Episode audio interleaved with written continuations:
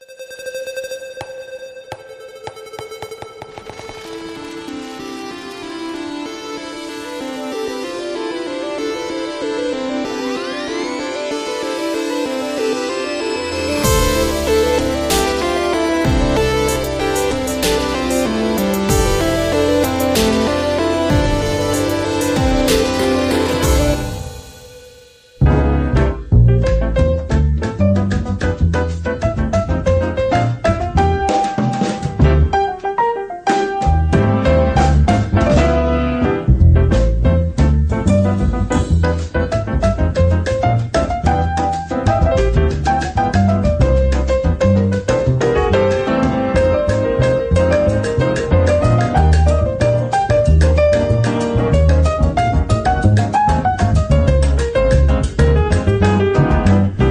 começando o episódio número 41 do Tabulice, nosso podcast sobre boards, cards e, e acabou a bateria aqui do, do laptop. Né? Você Ih. tem reserva aí? Ah, mas que- justo agora? Não, puta, não vai dar pra gravar esse episódio. Ah, que droga. Mentira! Ah, que ótimo! Era só pra dar aquele, aquela pontinha de frustração em vocês. Peguei vocês, hein? Ninguém desconfiou, né? É, eu fiz que nem o Tiririca, enganei vocês. É, eu sou o PH Manzilli Eu sou Danilo Silvestre. e a gente tá aqui hoje pra falar sobre. Frustração e diversão. Ah, olha aí, frustração, uma, uma coisa tão recorrente, né? Que a gente tem tanto carinho, né? Quando a gente joga jogos. Ou ah, não, né? Achei que você ia falar que frustração é uma coisa tão recorrente na vida. Ah, sim, é também, né? Então, por isso que o Tabulices é tão importante, assim, tem essa, é- essa audiência gi- gigantesca. Porque fala sobre temas nos jogos que podem ser aplicados a qualquer outra coisa na sua vida, né? Essa é, É, frustração, certamente. É. praticamente uma seita o Tabulices. já. Bem-vindos. Legal, então a gente vai falar um pouco sobre diversão e frustração, mas a diversão é um assunto eu- que eu acho que dá uma temporada inteira de É programas, verdade, né? diversão é um conceito muito complicado, especialmente quando ele é atrelado a jogos. Isso, então a gente vai falar especificamente da diversão, contrapondo aqui a- o conceito de frustração. Né? Perfeito. Nosso objetivo principal hoje é falar um pouco sobre frustração e o co- contrapondo um pouco da diversão junto. Legal? Maravilha.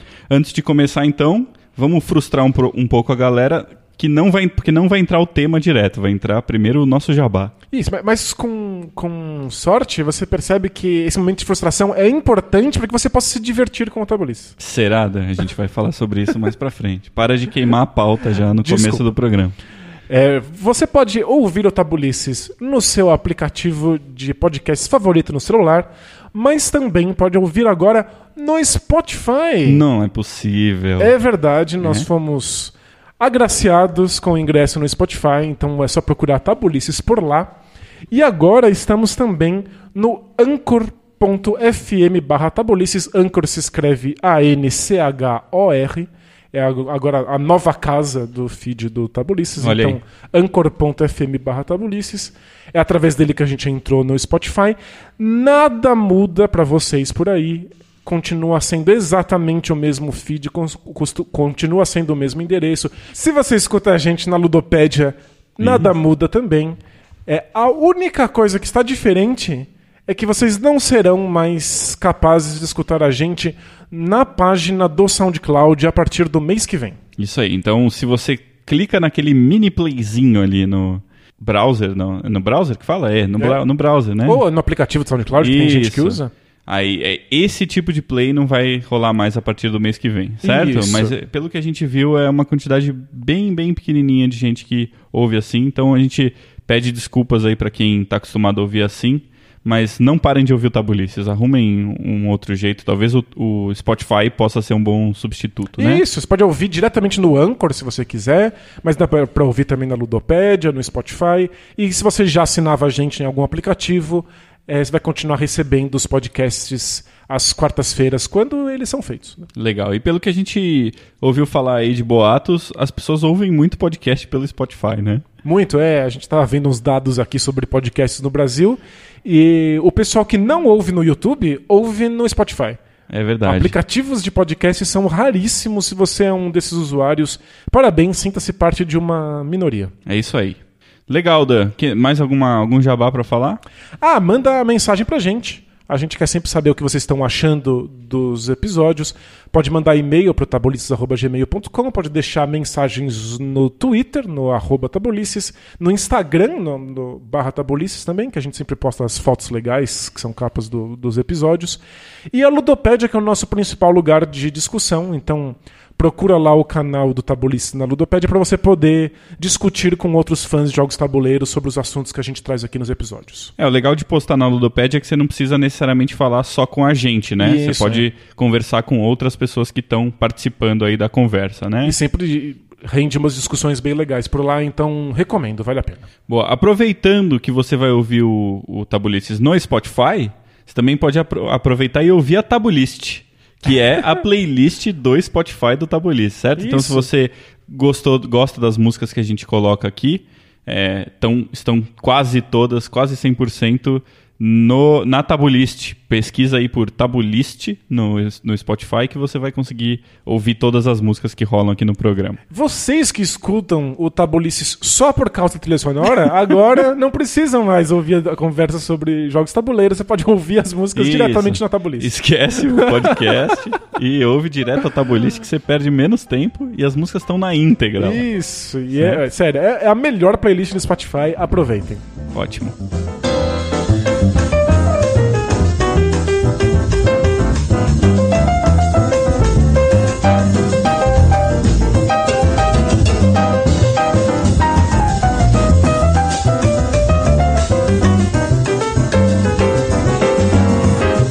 Vamos lá, Dan, vamos falar então sobre esse- rinoceronte na sala de estar aqui, que é a frustração. Boa. Você sabe que eu pesquisei um pouco pra fazer o programa e tal, pra d- tentar me inspirar um pouquinho. E tem pouco assunto sobre isso na internet. Eu coloquei jogos de tabuleiro mais frustrantes, né, em, em inglês, em português, e eu não achei muita coisa de gente falando sobre frustração. O que me parece um pouco esquisito, porque é um, um tipo de, de, de sentimento que a gente costuma falar bastante, né? Assim, a gente costuma sentir e conversar sobre, né? É, acho que é- esse é o problema. Frustração aparece nas conversas sobre jogos tabuleiro quando você tá xingando um jogo, quando você tá reclamando de um jogo. em momentos não tão, tão agradáveis. Exato.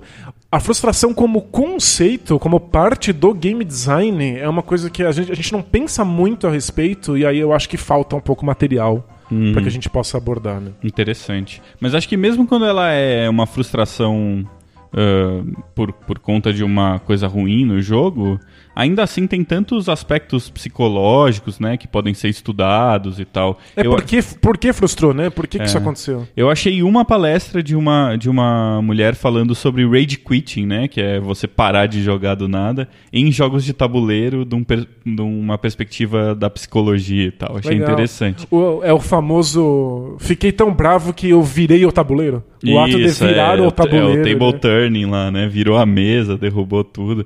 E a gente sabe também que em videogame é super comum, né? Porque é muito fácil você sair no meio da partida e deixar o cara do outro lado do mundo lá na internet eh, esperando, né? É só apertar um, um botão, né? Exatamente. é. Você não precisa lidar com outra pessoa, né? Enfim. É, os jogos tabuleiro tem isso. Você abandoná-los porque você está frustrado.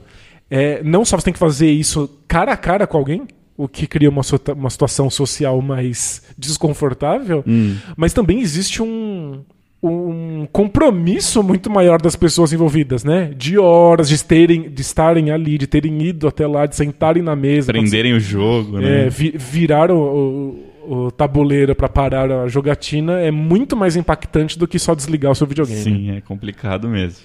Então, para começar o nosso papo hoje, eu queria começar a fazer um pouco diferente aqui, que é começar contando uma história. Boa. Que é uma história recente, né? Faz uma semana mais ou menos que aconteceu, um pouco mais de uma semana que aconteceu.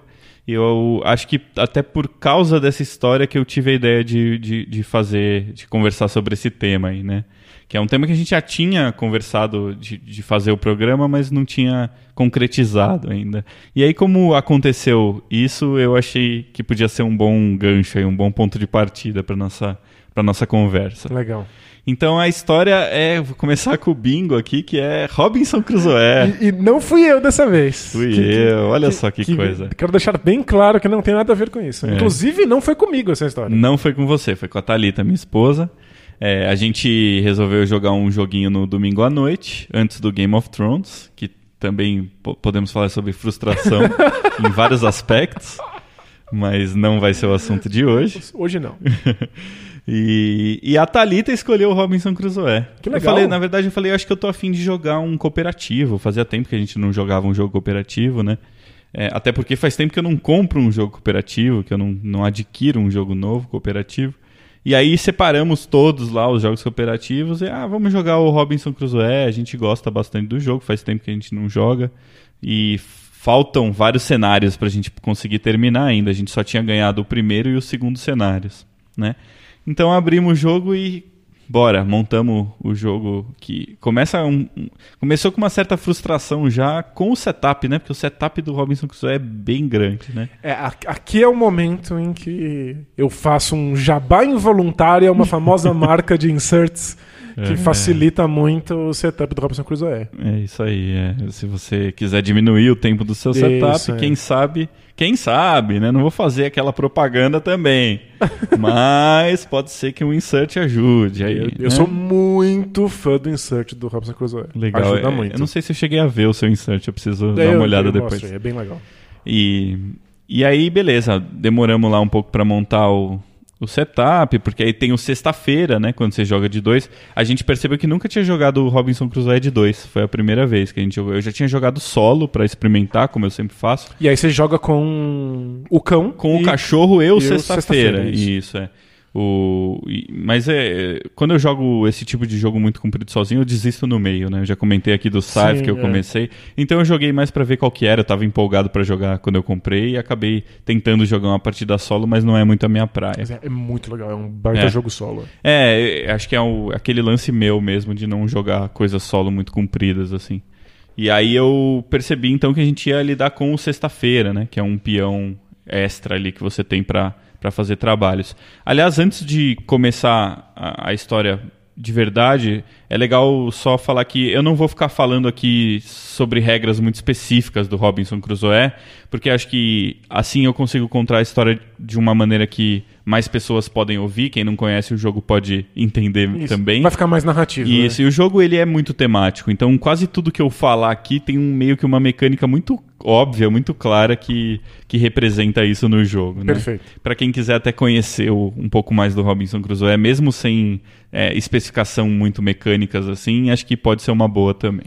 Quando rolar a nova expansão, que acabou de sair na gringa e estamos na torcida para que saia no Brasil, a Hum. gente faz um episódio só sobre o Robson Crusoe. Legal. É, Tem o, tem, já tem a expansão do Beagle aí pra jogar, né? É verdade, é. Que é um modo campanha. Eu nem, nem terminei as- as- os cenários do jogo base ainda, mas vamos lá. Então a gente montou o jogo e legal, começamos a jogar. Qual é- qual foi o ce- cenário? o cenário era o Jenny precisa de ajuda. Sim, sim. Certo? A Jenny, o que, que aconteceu? A gente. Todos os cenários, eu, eu acho, pelo menos todos que eu joguei, a gente naufragou numa ilha, certo? Eu e a Thalita. A Thalita era a cozinheira e eu era o, a exploradora. Então, estamos jogando com duas personagens femininas. Mais o Sexta-feira. E aí, o, a Jenny é uma das, das tripulantes lá do, do navio que naufragou, só que ela ficou presa num- numa pedra no, no meio do oceano ali, né? Então a gente só conseguia ali acenar, né? Dar um tchauzinho e tal, fazer uma, um- alguns gestos ali, se comunicar de uma maneira bem rudimentar com a Jenny. E ela ficou lá passando fome numa pedra, não tem nada, né? Então o que a gente tinha que fazer, basicamente o objetivo era construir um bote para resgatar a Jenny e depois construir uma balsa, ou sei lá, um barquinho para fugir da ilha. Né? Para isso eh, a gente precisava reunir um monte de coisa e para quem não conhece, no Robinson Crusoe você precisa ir explorando o cenário, e abrindo novos lugares da ilha que você tá para que você possa é, é um pré-requisito para que você possa construir objetos, né? Então, por exemplo, para fazer a faca, você precisa ter achado um lugar Que tenha pedras. que, né? é, não lembro exatamente, mas acho que é de montanhas, né? Um lugar montanhoso. Pra fazer a corda, você precisa de um lugar que tenha mato alto. Exatamente, para você po- poder pegar ali a, o material que você pode fazer a corda e tal. Então, os pré-requisitos para você construir coisas no Robinson Crusoe, eles são tanto pré-requisitos de material, madeira, pele, né? É, quanto pré-requisitos de lugar também. Então, de tipos de biomas, digamos assim, né? Então, tem o bioma do rio, tem o bioma do, da montanha, da planície, vários tipos diferentes. E o da praia, que é o que você começa, porque Isso. você naufragou, chegou na praia, então o seu acampamento começa na praia. né? E aí, beleza, jogamos um bom tempo. É, lembrando que a Dina, enquanto ela tá na pedra, ela não se alimenta, Ela vai então ela vai tomando dano, dano, porque ela não tá isso. comendo. Você Exato. precisa salvar ela o mais rápido possível. Exatamente, ela tem lá os pontos de vida dela e a cada noite que ela passa na pedra antes de você resgatar, ela toma dois de dano. Então, digamos assim que a prioridade principal é tirar ela do, da pedra no começo. Isso. Mas ao mesmo tempo você não quer que depois que você tire ela, que você resgate ela, você demore muito para construir o barco. Mesmo porque não dá tempo, você tem oito rodadas para fazer tudo isso, né? E muitas bocas pra alimentar. Isso, então você tem que construir seu acampamento, né? A gente foi fazendo aquele jogo, né? Tocando a bola ali de uma maneira básica, jogando seguro, mas ao mesmo tempo você sabe que tem uma correria de tempo, então você não pode também ficar fazendo tudo sem arriscar, né? O Robinson Crusoe tem uma, uma mecânica, falei que não ia falar de mecânica, mas falar rapidamente. É, em que você pode fazer uma ação arriscando ou não arriscando, Isso. certo? Se você arriscar, você tem que pôr dois peões seus, então você perde uma possível outra ação, mas garante que, que o que você quer fazer aconteça. Né? E aí você não, você percebe durante o jogo que você não pode não arriscar tudo, senão não faria nenhum sentido você arriscar você, no gasta, jogo. você gasta peões demais, ou seja, você gasta tempo demais. Exato, exatamente. Então a gente foi naquele jogo meio safe, meio tranquilo, mas dando aquelas arriscadas do começo do jogo, né, dando aquela, botando aquele pé na água, vendo até onde a gente conseguia arriscar ou não. É, até que em certo momento a gente conseguiu construir o, o bot para resgatar a Jenny.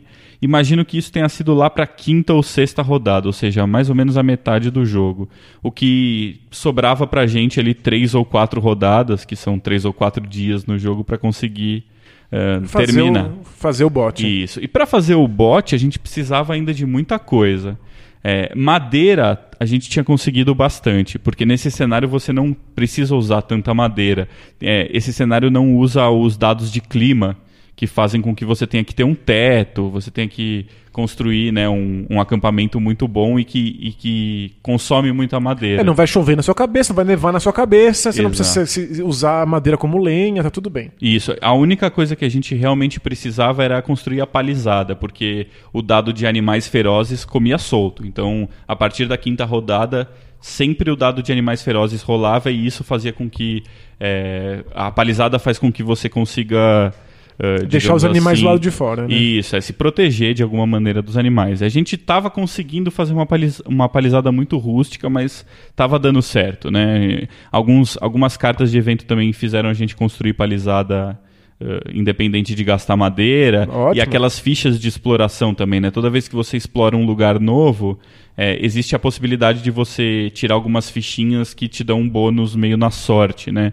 E a gente conseguiu tirar bastante madeira também e, e até uma palizada nessa ficha de, de exploração, Vocês né? estão indo bem. direta. Vocês vão ganhar. Estamos indo bem, só que o problema é pele. A gente precisa de pele para construir a, o, A- o a barco vela, final. né? Isso, a vela do barco. E a gente tem uma pele, se não me engano, na, na, na quinta ou sexta rodada. A gente precisa de quatro peles. E se você joga Rob- Robinson Crusoe, você sabe que pele é o recurso mais difícil de se conseguir. É porque Você tem que caçar animais, o que é muito complicado. Basicamente, a pele que a gente tinha veio numa dessas fichas de exploração. Vocês acharam? Achamos lá um bicho morto, alguma coisa do tipo, e conseguimos tirar uma pele decente. Só que a gente não tinha nenhum animal no baralho de animais. Vocês, É. nunca- vocês não tinham achado nenhum animal na ilha, né? Isso, Então se não dá pra você, caçar, é. se você não explora um tile, um lugar que tenha uma cartinha de animal desenhado, você não pode nem tentar caçar, porque você não achou um lugar na ilha habitado por animais. E a gente não conseguiu achar animais, a gente até com o poder da exploradora eu, eu conseguia abrir três tiles de lugar e escolher, né? Escolher um para deixar na frente. Só que eu fiz isso meio no começo do jogo e eu não dei prioridade para os animais. Eu não sabia que isso ia ser tão fundamental no claro, final. faz sentido. Ainda mais jogando o cenário pela primeira vez, né? E, e, aí a Jenny também começa a ser um problema no sentido de que qualquer coisa que dá errado com os jogadores dá errado com ela também.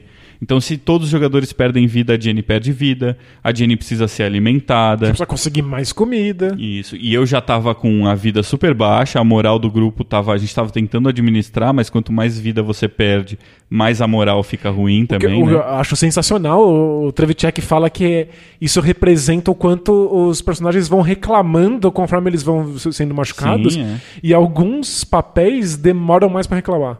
Sim, Alguns é. reclamam antes, outros reclamam depois. É verdade, é, é interessante, né? Tem umas setinhas em determinados pontos da sua trilha de vida ali que indicam que a moral foi perdida ou não, né? É, todo mundo reclama a ponto da moral ir pro lixo, É. mas alguns demoram mais que outros. E acho que isso também representa o fato de você olhar pro seu acampamento e ver todo mundo fudido, né?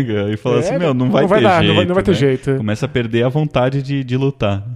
E começou a acontecer isso comigo e a Jenny já tava zoada, porque ela passou quatro ou cinco noites na pedra lá, então a vida dela já tava meio no limite. Mas a Thalita tinha muita vida.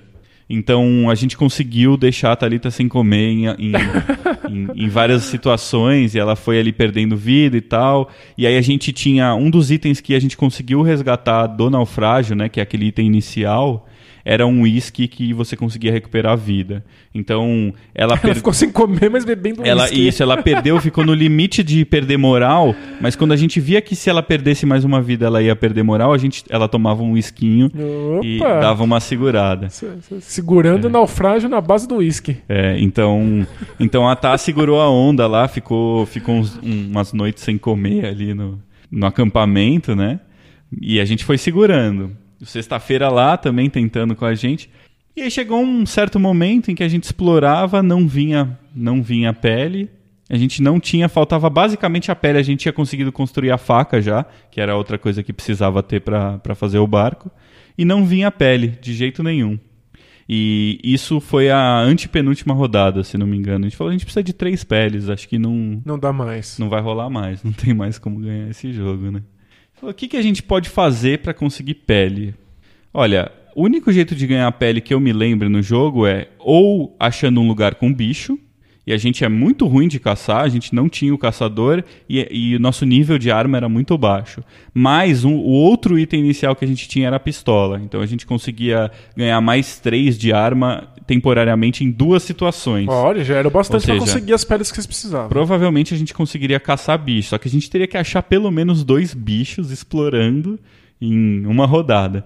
Ou a gente podia também achar pele na- nas fichas de exploração, que é aquelas que eu falei que dão esses bonuzinhos. Mas a gente já tinha conseguido pele em um. Ou seja, eu nem lembro se tem mais de uma ficha daquelas com pele, né? Mas a quantidade delas é bem grande. É difícil decorar, né? Aquela pilha de, de É, exploração. é bastante coisa. E aí a gente falou, então, o único jeito que existe alguma chance da gente ganhar é a gente explorando infinitamente, né? Vamos explorar o máximo que der. Eu falei, eu sou explorador, eu vou tentar dividir, porque eu posso rerolar os dados de exploração aqui. Então, eu vou fazer duas ações não seguras de exploração. Você pode fazer uma não segura e uma junto com sexta-feira, né? A gente foi. Não, sexta-feira acabou indo sozinho, porque a gente falou, não vamos arriscar.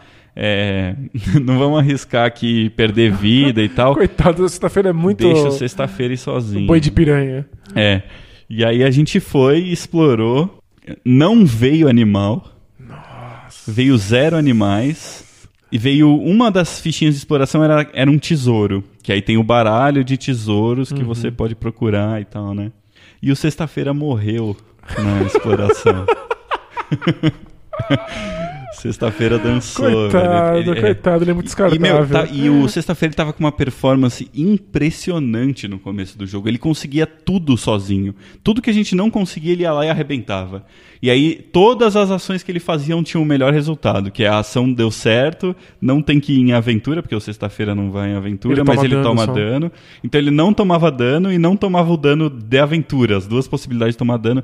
Ele foi ileso, assim, por boa parte do jogo. Maravilha. E no final ele se sacrificou ali pra pra tentar explorar e acabou morrendo. E aí ele sai do jogo. Pelo menos quando o sexta-feira morre, não acaba a partida, né? Porque É, É, se, se um jogador morre, morre, acabou. aca- é, então, aparentemente, o Ignacy Trevicek não liga pro, Pro pros sexta-feira. habitantes da ilha, né? Não importa, o que importa são os homens brancos lá que, que caíram na ilha. É. Enfim, o sexta-feira dançou, perdemos ele, o que é um- era um grande problema, porque ele estava ajudando muito a gente.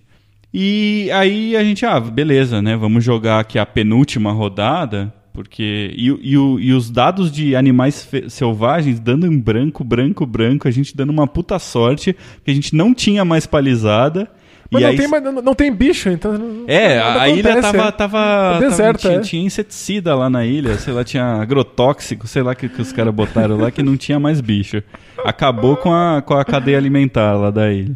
Então, a gente chegou nessa penúltima rodada aí e falamos, beleza, então vamos, sei lá, vamos explorar de novo, fazer o que dá. E aí a ficha de tesouro levou a gente a uma carta de tesouro. A gente, isso você não precisa fazer uma ação, né? A gente pegou a ficha de tesouro e na hora trocou por uma carta de tesouro. E a carta de tesouro levou a gente a um mapa do tesouro. Uau! Era, não tinha um tesouro, era um mapa do tesouro. E aí a gente pegou o mapa do tesouro e a gente tinha que fazer uma ação de explorar em cima do mapa para poder achar um outro tesouro depois, né? E aí um parêntese também que eu, eu não comentei, é, espero que esteja interessante a história, porque é, foi uma história bem interessante pra gente. Eu tô, eu tô adorando. Mas, jogando o jogo, a gente teve que consultar o manual umas 74 vezes. Então, na verdade, a experiência do jogo foi pior do que a história. Entendi. assim. É, eu tenho uma versão gringa do Robinson Crusoe, que é, se não me engano, da segunda edição. A primeira edição foi massacrada pelo, Pelo manual, é. pelo manual, por, por problemas de regras. novo, É. é.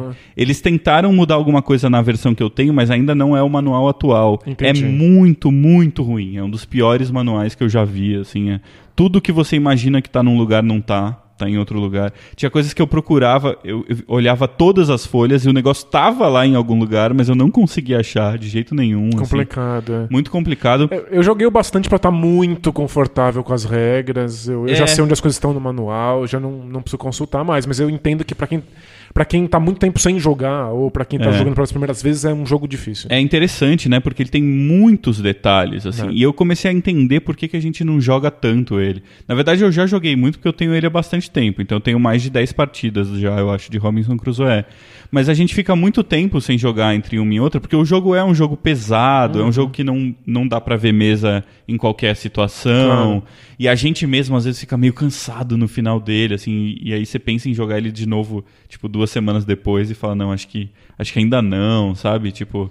Então, o jogo tem muitos detalhes e isso, com- é, somado a um manual ruim, é muito complicado. assim. É. Eu comecei a perceber também por que, que a gente não joga mais. Mas eu- eu acho o manual da edição brasileira muito bom. Excelente, é. é. Então, eu nunca, nunca li esse manual, né? Eu devia baixar e, e usar o É. manual né, atualizado. Provavelmente, é. Mas enfim, continuando, isso foi só um, só um parêntese. e aí a gente achou esse mapa do tesouro e, e já desacreditado, né? Faltam três peles, a gente conseguiu uma pele no jogo inteiro, não tem bicho pra caçar e a gente tá na penúltima rodada, né? Fudeu, né? Aí beleza, vamos fazer essa exploração e ver o que, que esse tesouro dá, né? Quem sabe pinta uma pele, né? E aí o tesouro levou a gente pra uma caverna em que as paredes eram recobertas de pele. Ganhe três peles. Sensacional! A gente achou na, na penúltima rodada uma caverna recoberta de peles. O que, que aconteceu no, no, no- com os deuses do jogo de tabuleiro que levaram a gente a essa situação da. Tudo, não tem animais na ilha porque eles foram todos mortos, Mortos. e usados por essa caverna. E quem que pendura, fica pendurando pele na, na, be- na boca da caverna, na Que- parede da sério? caverna? Le- Lembrando que o, o cenário do Robson Crusoe é só uma proposta de objetivo. Ter uma caverna com recoberta de peles num cenário que pede peles é pura coincidência. tipo, Pura coincidência. É um baralho gigantesco. E olha o caminho que a gente fez, Dan. A gente usou uma ação de exploração que deu pra gente uma ficha de exploração que dava um tesouro. Esse tesouro não era um tesouro, na Deu um verdade, era um mapa. do tesouro. Que levou vocês pra que uma caverna. mandava a gente explorar de novo. E explorando de novo, a gente chegou num tesouro, que na verdade o tesouro era um monte de pele. Ah, sério, incrível. É. Não é muito impressionante? Muito. Aí, e é uma porra. das essas lições muito bonitas de não desista nunca Não no jogo de desista Robson nunca, exatamente. Até a última rodada É, existe chance. Vai, vai até o fim, né? Legal, vocês conseguiram. Legal, só que essa era a penúltima rodada. E aí? E aí a gente falou, então beleza, então o que, que a gente tem que fazer agora? Vai pra, pra última rodada e usa o- as peles, a faca, constrói o bot. Construir o bot imediatamente acaba o jogo, né? Tá escrito isso na, no cenário. É, a condição de, condição de vitória Condição instantânea. de vitória instantânea. Construiu o bot e acabou. E aí o que aconteceu? É, no começo da, de cada rodada tem uma carta de evento, né? Aquelas cartinhas de evento que rolam. E que você normalmente tem que usar uma peça sua, um peão depois pra resolver esse evento, né? Muitas vezes ele dá uma coisa boa, ele te, ele te traz uma condição ruim que quando você resolve se transforma em alguma coisa boa. E se você não resolve fica pior ainda, né? E aí a gente tirou a carta de evento Cataclisma. É.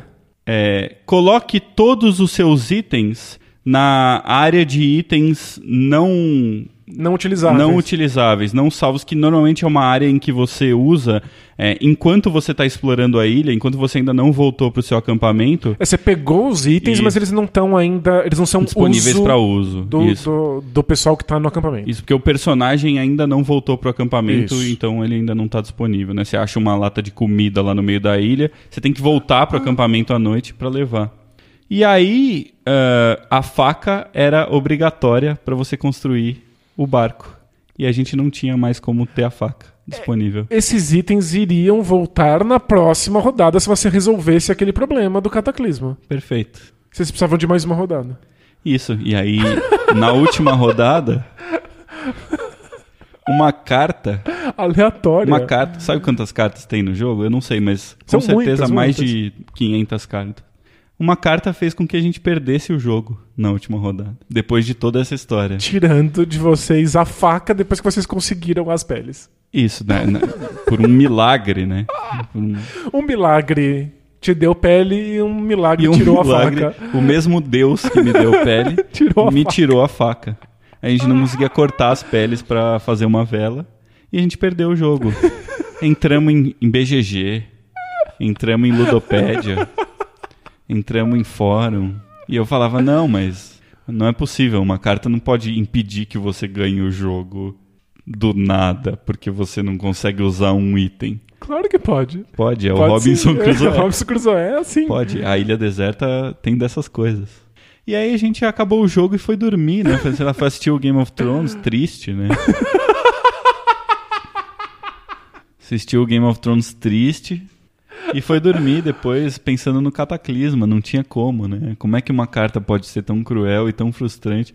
Como que uma experiência que poderia ser a experiência mais incrível narrativamente falando de um jogo Se tornou uma experiência tão frustrante. tão frustrante. E eu acho que o interessante, depois de contar toda essa história, é.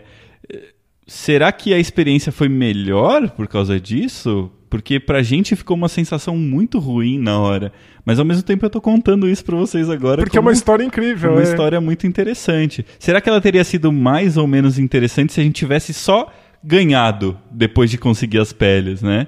É, E eu não sei, eu tô falando isso aqui, mas eu não tenho uma resposta pra É, isso. eu tenho muitas histórias de vitória no Robinson Crusoe. Hum. E elas são vitórias que eu fiz tudo direito, eu já estrategizei, eu já sabia quais eram os problemas do cenário, e aí eu venci com muita antecedência. De muito antes do que o limite do Nossa, o que cenário. é muito difícil no É, você já tá ali com tudo preparado, você não passa muitos, muitos sufocos. Não são grandes histórias. Uhum. As grandes histórias que eu tenho são as histórias que você acha que você vai vencer e alguma coisa muito errada acontece no final. Ou pelo menos que você ganhe apertado, né? Que você ganhe suf- no sufoco É, então também, isso né? é. Eu não tenho muitas histórias de ganhar no Não. sufoco. Ou, Hum. você- ou eu ganho com sobra, ou eu acho que vou vencer e perco. Ah, não, eu tenho bastante. Eu, eu- eu acho que eu teve uma partida só de Robinson Crusoe que foi meio tranquila, assim. Todas as outras, ou a gente perdeu, ou a gente ganhou em cima da risca, assim. E eu acho que esse é um outro, é um outro jeito interessante também de se ganhar, logicamente, que dá boas histórias. Claro, né? é. Mas é. Nossa, é. é impressionante, assim, né? Porque foi uma história muito interessante, mas ao mesmo tempo foi muito chato na hora, assim. Foi, foi muito frustrante, né? E eu queria, antes da gente começar a falar um pouquinho mais sobre os, a questão dos conceitos, e a gente pode tentar um pouco atrelar essa história e outras histórias a isso, eu queria saber qual é a sua experiência de frustração, ou qual jogo ou qual história você tem, você teria sobre frustração, assim, com um jogo que, que é muito forte, assim, para você. Da... É, que não seja o Robinson Crusoe. É o, o, Robinson Crusoe, eu tenho um, um, um, caso que, inclusive, eu contei no, no, no, nas redes sociais na época. Era um dos primeiros jogos que eu conheci, então eu fiquei muito fascinado que pudesse existir esse tipo de história frustrante no jogo de tabuleiro. Uhum. De eu só precisava acordar no dia seguinte. Se eu acordasse no dia seguinte, eu vencia o jogo. Uhum. E eu tava preparado pra chuva. Eu tava preparado para algum frio. E aconteceu a pior nevasca Neve. possível e nevou demais e não tinha madeira o suficiente para me manter aquecido e eu morri. Porque na- com a neve no Robinson Crusoe, além de você ter que estar preparado para se proteger dela, você tem que usar madeira para se aquecer também. Exatamente. E aí eu não tinha madeira o suficiente, eu tomei dano e morri. Eu só precisava acordar. Se eu acordasse, eu cumpria o- a, a condição de vitória. É, os caras já estavam, beleza, vamos sair da ilha, vamos tirar um ronquinho aqui, né? Isso, e aí morreu todo mundo de hipotermia. Nossa senhora, que tristeza, né? Mas acho que. Eu não lembro de uma história específica, mas já aconteceu com certeza coisas parecidas comigo também no Robinson. Mas não teve esse momento de alegria antes, né? Que, que essa última história teve. Esse, esse é que é o grande lance. De ter encontrado uma coisa inesperada que poderia É, salvar e tudo, que, né? E que, e que é, um- é um- uma montanha russa de expectativas, né? Tipo, você acha que você não vai ganhar, de repente você vai ganhar da maneira mais incrível e de repente você não vai mais ganhar de novo, né? É muito impressionante. É, é difícil pensar. Claro que outros jogos fazem esse tipo de coisa. Acrescentam algum aspecto aleatório que faz com que você esperava que uma coisa acontecesse, acontece outra e você fica frustrado. Hum. Mas eu acho que a, a experiência mais comum com os jogos tabuleiro de frustração é achar que o jogo vai ser uma coisa e ele é outra. Uhum. É, se eu te contar as minhas experiências de frustração com jogos, são achar que esse jogo vai ser muito legal. E não e é alguma coisa nele não, não, não funciona. Que é um coisa outro tá tipo né, de frustração, É. completamente diferente. Eu queria comentar só uma, uma um, de um outro jogo que eu acho que eu tenho uma sensação parecida, que é o Eldritch Horror. Que o Eldritch Horror, ele. Você já espera que você não vai ganhar, de Isso, certa é. maneira é um pouco parecido com o Robinson Crusoe nesse sentido. Você sabe que você não tem controle sobre muitas coisas no jogo, e a gente vai depois falar com mais calma sobre essas coisas. Mas tem uma carta no jogo que eu acho que não deveria ter. Assim, eu preferia que não tivesse, porque eu acho que sai completamente o jogo de controle. Que é aquela carta que, se você não descarta um número de pistas, você volta um mistério, né? Que é um dos objetivos do jogo. Você tem três objetivos de mistério no jogo. É, Você tem que resolver três mistérios, e você tem um tempo curto pra fazer isso, e tem uma das cartas você. Ó, Você acabou de fazer um dos, um dos três ob- objetivos e ele passa a ser desfeito. É, um jogo que é tão apertado como, como Eldritch Horror, você tirar um mistério no meio do jogo é praticamente garantido que você perdeu. assim, É, né? não é que você tá criando um obstáculo que talvez você leve uma rodada pra resolver. Você está criando um, um obstáculo que você já usou várias rodadas pra resolver e vai ter que usar Exatamente. muitas outras rodadas pra refazê-lo. Refazer, e é praticamente. Você sabe que é praticamente impossível, É. assim, que você não vai conseguir. E eu acho que. Ah, tudo bem, você, se você conhece a carta, você sabe que você precisa ter pistas, porque ela pode aparecer. Mas eu não acho que é uma escolha interessante de design nesse sentido, né? Eu acho que o, o jogo já te ferra de muitas outras maneiras, já tem pouco controle sobre muita coisa e tal. Então é um outro exemplo que eu lembro que eu acho bastante frustrante. Assim, Faz já sentido, aconteceu da galera sair mal da mesa, assim, sair com uma experiência negativa do jogo por causa dessa carta, assim, de tipo, puta, a gente fez tudo isso e não valeu pra nada, assim, não é nem que a gente perdeu apertado, sabe? Tipo, a gente perdeu sem resolver dois dos mistérios, tipo, estragou mesmo a experiência da galera. É, eu- a minha sensação é que as frustrações que eu tive com o Robinson Crusoe são frustrações que são boas histórias e que eu entendo o valor temático daquilo. Uhum. Com Eldritch Horror, apesar de ser um jogo muito temático, a maior parte das frustrações que eu tenho são isso é só injusto. Isso é só um- uma decisão estranha que fez com que tudo que eu fiz tenha sido em vão. É, Até porque isso é um jogo mais comprido, é um jogo que envolve um investimento de tempo e de energia muito maior, né? Legal. É, Vamos, vamos tentar então trazer o, o podcast para um formato um pouco mais que a gente está acostumado agora. Né? Boa. A gente meio que sempre começa normalmente falando sobre o conceito, né? Então vamos falar um pouco especificamente sobre frustração e depois a gente tenta ir é, desenvolvendo aí a conversa, tá?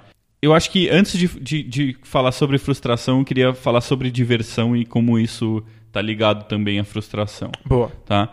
É, eu queria dar um, um panorama um pouquinho de uma visão particular minha de diversão e que, como a gente falou, é um conceito muito difícil, Muito, né? muito complexo, É. muito vasto.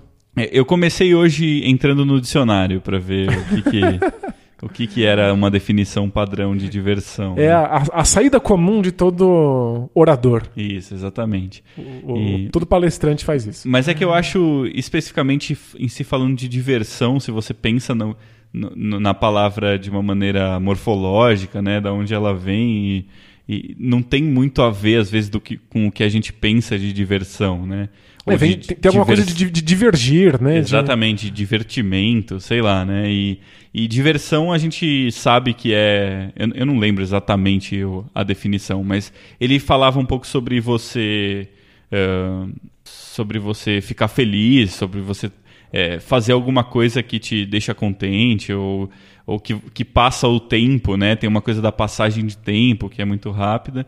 E ao mesmo tempo tinha uma coisa de diversão que era de você sair do caminho, né? De você eh, perder o foco de certa maneira, né? Então é, me parece um pouco aquele momento em que você para de fazer o que você deveria estar fazendo para sair desse caminho, né? É, se focar numa outra coisa, né? Ou perder um pouco esse foco e, e isso pode ser uma coisa vista como de um lado bom ou de um lado E- ruim, né? é- Tem uma carga negativa e positiva. Morfologicamente está muito ligado com o conceito de círculo mágico. Uhum. De que você está você tá divergindo mesmo, você está saindo de algum funcionamento normal das coisas para ir para um, um funcionamento da, da alegria, do Uhum. êxtase, né? E, e, de certa maneira é uma é uma, uma atividade ou uma palavra que remete a uma exceção, né? E não a uma coisa que você faz mais do que, do que não faz, Isso, né? faz sentido. Então tem muito a ver com essa coisa de você não estar fazendo aquele trabalho monótono, né? Tem, tem, acho que é um pouco a falta de monotonia, né? Tem um pouco a ver com isso também. Perfeito. Ele é, é um conceito que contraria um certo modo normal de andamento das coisas. Isso. Apesar disso, e talvez é, por causa disso também, né? é, A diversão normalmente é vista com esse lado de que é uma coisa que te deixa feliz. É. É Né? muito ligado à alegria no imaginário Isso, a, a entretenimento, né? A, a descontração, muitas vezes, né? A coisa de ser descontraído, uma coisa leve e tal. E pra mim, diversão nunca foi isso, assim, né? Eu sempre tive uma visão e isso eu tenho zero embasamento, é uma coisa totalmente empírica, não tô me não vou me referir aqui a nenhum trabalho de nenhuma área, nem psicologia e nem ludologia, nada, mas eu acho que a gente olhar para a diversão só como uma coisa feliz exclui muito da, muita das, muitas das atividades que a gente faz que estão ligadas a isso. né? Perfeito. Então, quando você vê um filme, não, não é porque o filme é um filme triste, um filme que te faz Que ele pensar, não te diverte, né? um filme que, que é pessimista e que você sai do, do cinema com uma visão pessimista de mundo, ou seja lá do que for, que não é um tipo de diversão também, né? Então, é, é muito difícil para mim entender exatamente o que esse conceito quer dizer, esse conceito de diversão, né? E, e a gente sabe que as experiências culturais que a gente tem, que normalmente é onde está a diversão pra gente, muitas vezes não estão ligadas a ficar feliz, ficar alegre, estão muito mais ligadas a, a, a uma sede de conhecimento, de, de tentar compreender alguma coisa, né? Ou É, mesmo de ah, uma vontade de se sentir mal. De se sentir Sim, mal de uma de- maneira é, específica. É, né? é um tipo de conhecimento também, eu acho, de autoconhecimento, de, Né? de, se, né, de, de, de entender as coisas que você mesmo sente, né? Ou de, que, ou de como você lida com determinadas coisas. Todo, tudo, toda essa curiosidade acho que tem muito a ver com diversão, né? Para mim, a diversão tem muito a ver com curiosidade, assim, com, com você ir atrás das coisas e, e, e sentir uma coisa diferente, é, ter uma sensação, ter um sentimento, ter um conhecimento, não necessariamente no sentido educativo da coisa né, mais óbvio, mas no sentido de, de, de, conhecer mesmo alguma, alguma. ter uma experiência diferente, alguma coisa assim, né? E eu acho que diversão tem a ver com tudo isso, né? E aí quando eu vejo gente falando, não, porque você está misturando não sei o que com videogame, política, para mim jogo tem que ser divertido, isso não faz o menor sentido para mim, assim, né?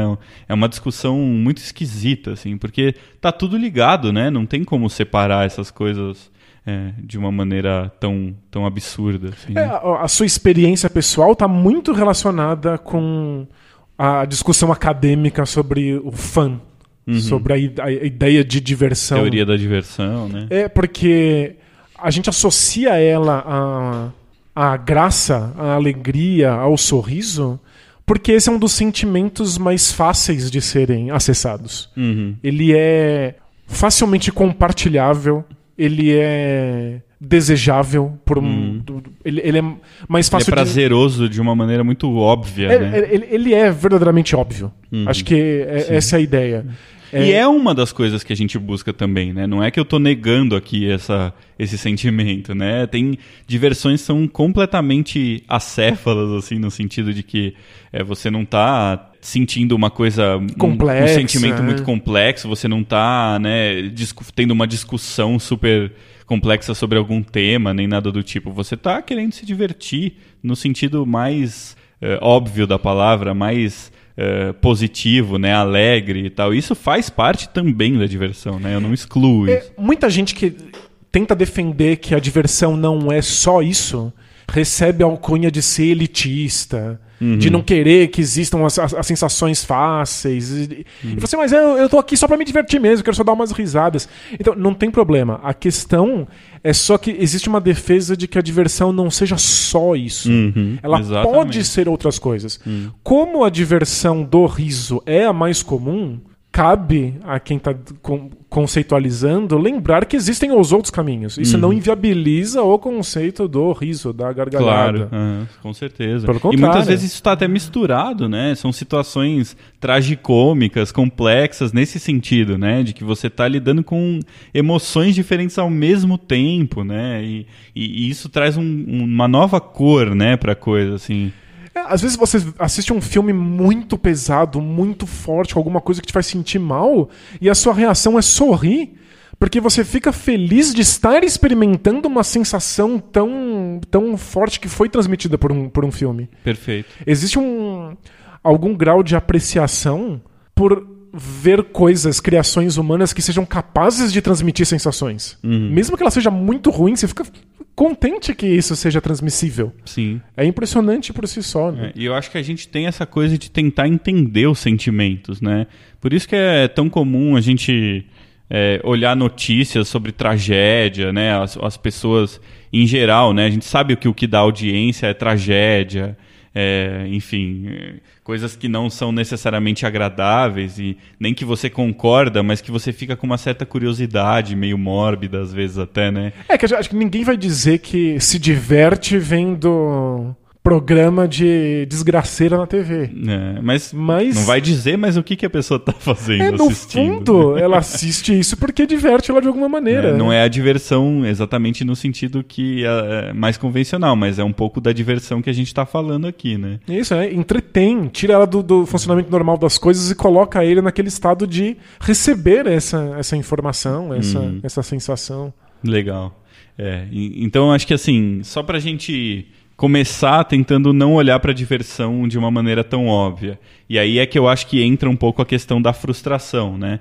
De se ela faz parte dessas emoções, se ela não faz, né? Como você já já falou um pouquinho aqui, acho que a frustração ela pode ser um elemento pensado, pode não ser, né? Mas acho que é, acima de tudo, para mim, o que é frustração de uma maneira mais genérica é quebra de expectativa. Né? Isso. Então, acho que é, é importante a gente tentar é, desassociar a frustração de outros sentimentos que, não, que podem não ser agradáveis, né? E uma coisa que eu estava vendo também na internet, inclusive nessa a menina fala nessa palestra que eu comentei no YouTube aí do Rage Quitting, que ela fala que existe uma diferença entre coisas que a gente sente e, e, atitudes que a gente toma, né? Consequências disso. Então, ela fala na diferença, por exemplo, entre raiva e agressividade.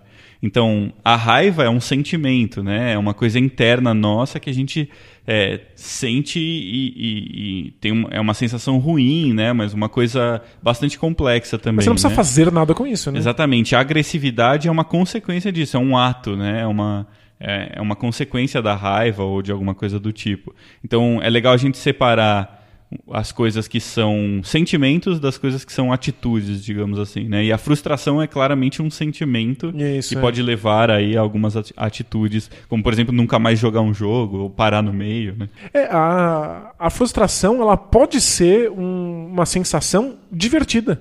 Hum. Ela pode causar algum grau de prazer e de envolvimento e de diversão, ou ela pode ser o oposto da diversão.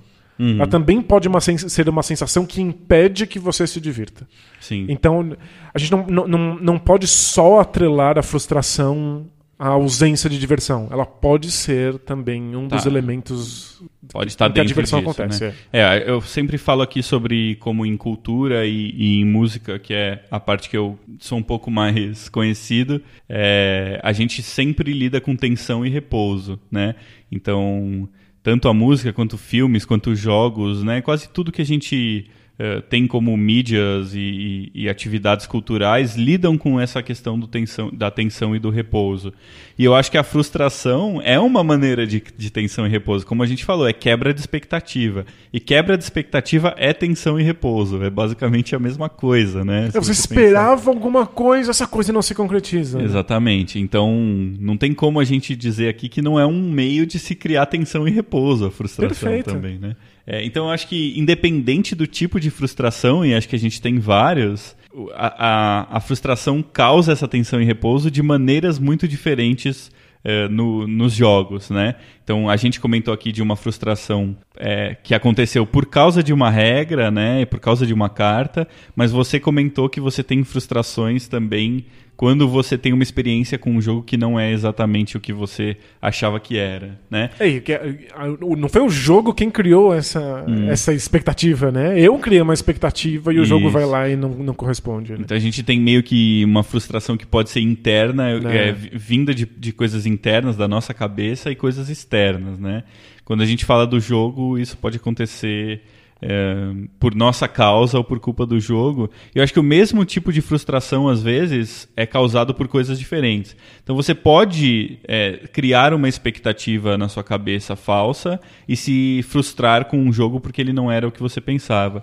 Mas ao mesmo tempo, isso também pode ser uma frustração externa, no sentido de que o jogo pode criar uma expectativa falsa sobre ele mesmo. É possível, Né? é. A gente fala muito na, na, na vida real de que as expectativas são, re- responsabilidade de quem criou as expectativas. Sim. é. Então, se você tem expectativa sobre alguma coisa, sinto muito, a culpa é sua, a Hum. responsabilidade é sua. Se você se frustrar, a culpa é inteiramente sua. Mas existem Fatores. É, existem algumas expectativas que são criadas pela obra, pelo objeto Uhum. e especialmente pelo jogo. E eu acho que também a gente pode adicionar uma camada de marketing aí em cima disso, né? Porque além de todas as expectativas que a gente pode ter com uma obra, ainda são criadas muitas vezes expectativas falsas em cima, propositais, né? Total. Pra se vender mais. É, a gente tem aqui nos jogos tabuleiro coisas como as imagens que estão na, na- na caixa, as informações que são passadas. é, Eu tava vendo uma resenha de um, de um jogo recentemente e o resenhista tava muito bravo com o jogo, não porque ele fosse um jogo muito aleatório e que as coisas pudessem mudar de, de repente de um, de um, de um turno para outro. Ele tava muito frustrado porque a caixa dizia exatamente o oposto de que era um filler, mas era um filler muito estratégico, em que você tinha que planejar muito bem suas ações. Entendi. Quando você vai colocar na mesa e você vê que o jogo é muito aleatório, tem um elemento de sorte muito grande, você fica frustrado porque a caixa te disse outra coisa. É, você estava esperando, esperando outro perfil de jogo, né? É, às vezes a gente não julga o jogo pelo jogo, a gente julga o jogo por aquilo que ele me prometeu. Uhum, sim. E isso cria, obviamente, uma frustração. E acho que pelo fato de dos jogos de tabuleiro serem experiências muito abstratas, eles prometem muitas coisas que eles não cumprem É muitas verdade. vezes, né? Quando você coloca tema, quando você eh, promete, enfim, ah, experiências e não mecânicas, né? É, que é uma coisa que a gente super valoriza aqui, essa questão das experiências, mas é muito fácil prometer experiências que você não consegue Nossa, cumprir, muito. né? É uma coisa super abstrata. É muito fácil você colocar um monte de guerreiros com espada na caixa do seu jogo e quando você colocar ele na mesa, ele ser um abstrato. Que não tem nenhuma relação Uhum. O com guerreiro é uma moeda, capa. né, no jogo. A miniatura serve de moeda. É, né? ele- é um cubo vermelho de madeira, sabe? Aí a- você não vai encontrar aquilo que você prometia. Mas além dessa dessa expectativa que caixas, que as descrições criam, eu acho que tem uma coisa do game design, das regras, que são prometer alguma coisa. Existe uma expectativa que o jogo precisa colocar pra você pra que ele aconteça. Porque senão eu não, eu não vou jogar. O jogo tem que me, me oferecer alguma coisa pra que eu compre não só o jogo na loja, mas que eu compre a ideia do jogo pra ser capaz de sentar naquela mesa. Eu acho que começa até pelo, pelo tema do episódio, episódio anterior, que foi informação, né? Quando você tá muito empolgado pra jogar um jogo, você lê um manual e não entende as regras do jogo, é, o é a primeira frustração, né? O, o seu objetivo nesse caso, né? Que a, a frustração tem muito a ver com corte de um objetivo, né? O seu objetivo nesse caso era aprender o jogo, né? Conseguir Desde o começo a jogar. gente tem um problema, é. E, e muitas, eu tenho certeza que muitas vezes, cada vez mais deve acontecer isso, né? Quanto mais a gente tem leigos, né, se interessando por jogos de tabuleiro, mais a gente deve ter um cara que pega um jogo que é muito mais complexo do que ele imagina Claro, que seria. sem dúvida. E ele se frustra e às vezes é- é- essa pode ser a experiência para ele nunca mais pegar um jogo na vida dele, né? Começa por aí. Depois a gente começa a entrar na questão de é o que o jogo realmente vende e, e cumpre, né, do que ele vendeu para você. É, a- a- voltando para um episódio nosso também sobre imersão, a imersão é uma coisa fascinante. Ver pessoas imersas é muito fascinante. Então, vários novos jogadores veem pessoas jogando e falam: caramba, eu quero aquilo. Aquilo é minha expectativa. Estar tão imerso assim numa experiência. E várias coisas podem impedir que isso aconteça. Por exemplo, você pegar um jogo mais difícil do que aquilo que você está acostumado, daquilo que você é capaz de lidar. No seu caso, você teve no Robson Crusoe a frustração que o jogo propõe, que é a frustração de no último turno você não tinha mais faca, sinto muito. E uma frustração que não é pretendida, que é a frustração de que o manual tá ruim e você não consegue achar as coisas ali. Essa primeira frustração do jogo pretendia isso, eu acho que mesmo novatos podem olhar e falar: caramba, isso foi interessante. A frustração do manual, ela não tem desculpa. Ela é uma coisa que pode afastar pessoas em definitivo do hobby. Uhum, Você sim. não quero ter que passar por essa experiência. É verdade. é. Eu acho que, na verdade, todas as frustrações, até as pensadas, podem afastar pessoas do hobby. Porque eu acho que a frustração é um tipo de mecânica perigosa, né? Quando você usa ela de uma maneira consciente, mesmo assim, né?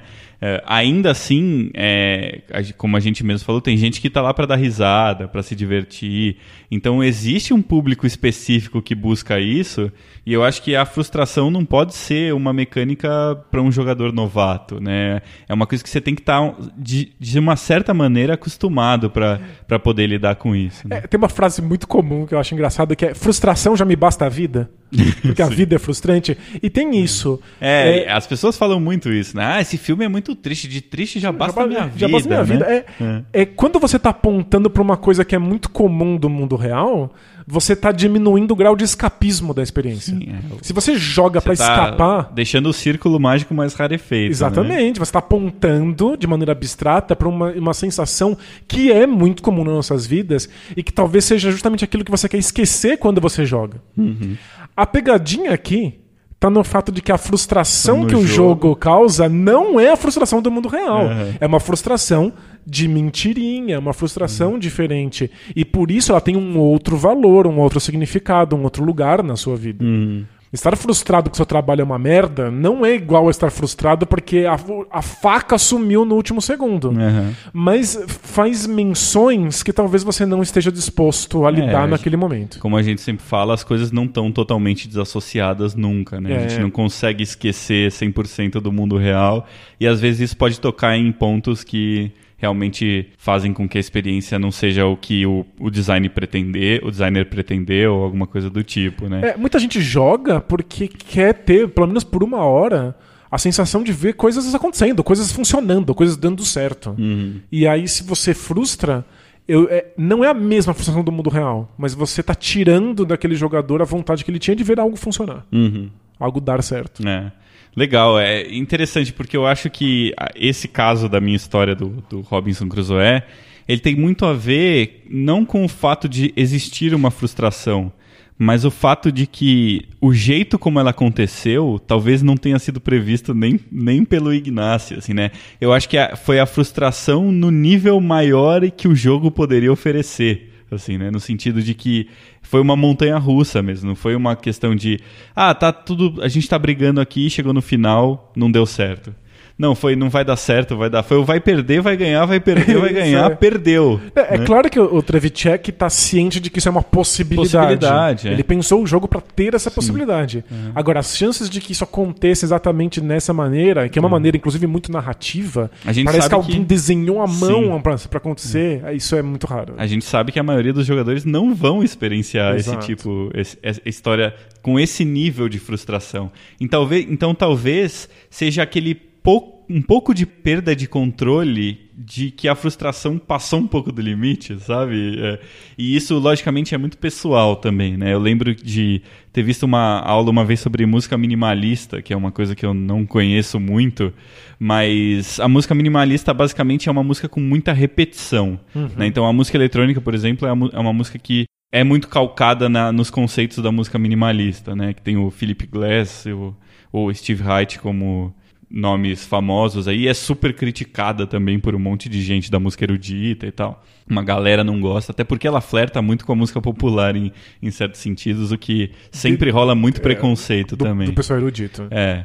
E é interessante é, o, o, que o cara falou né, né, nessa aula sobre como a, a, música minimalista ela cria tensão pela repetição.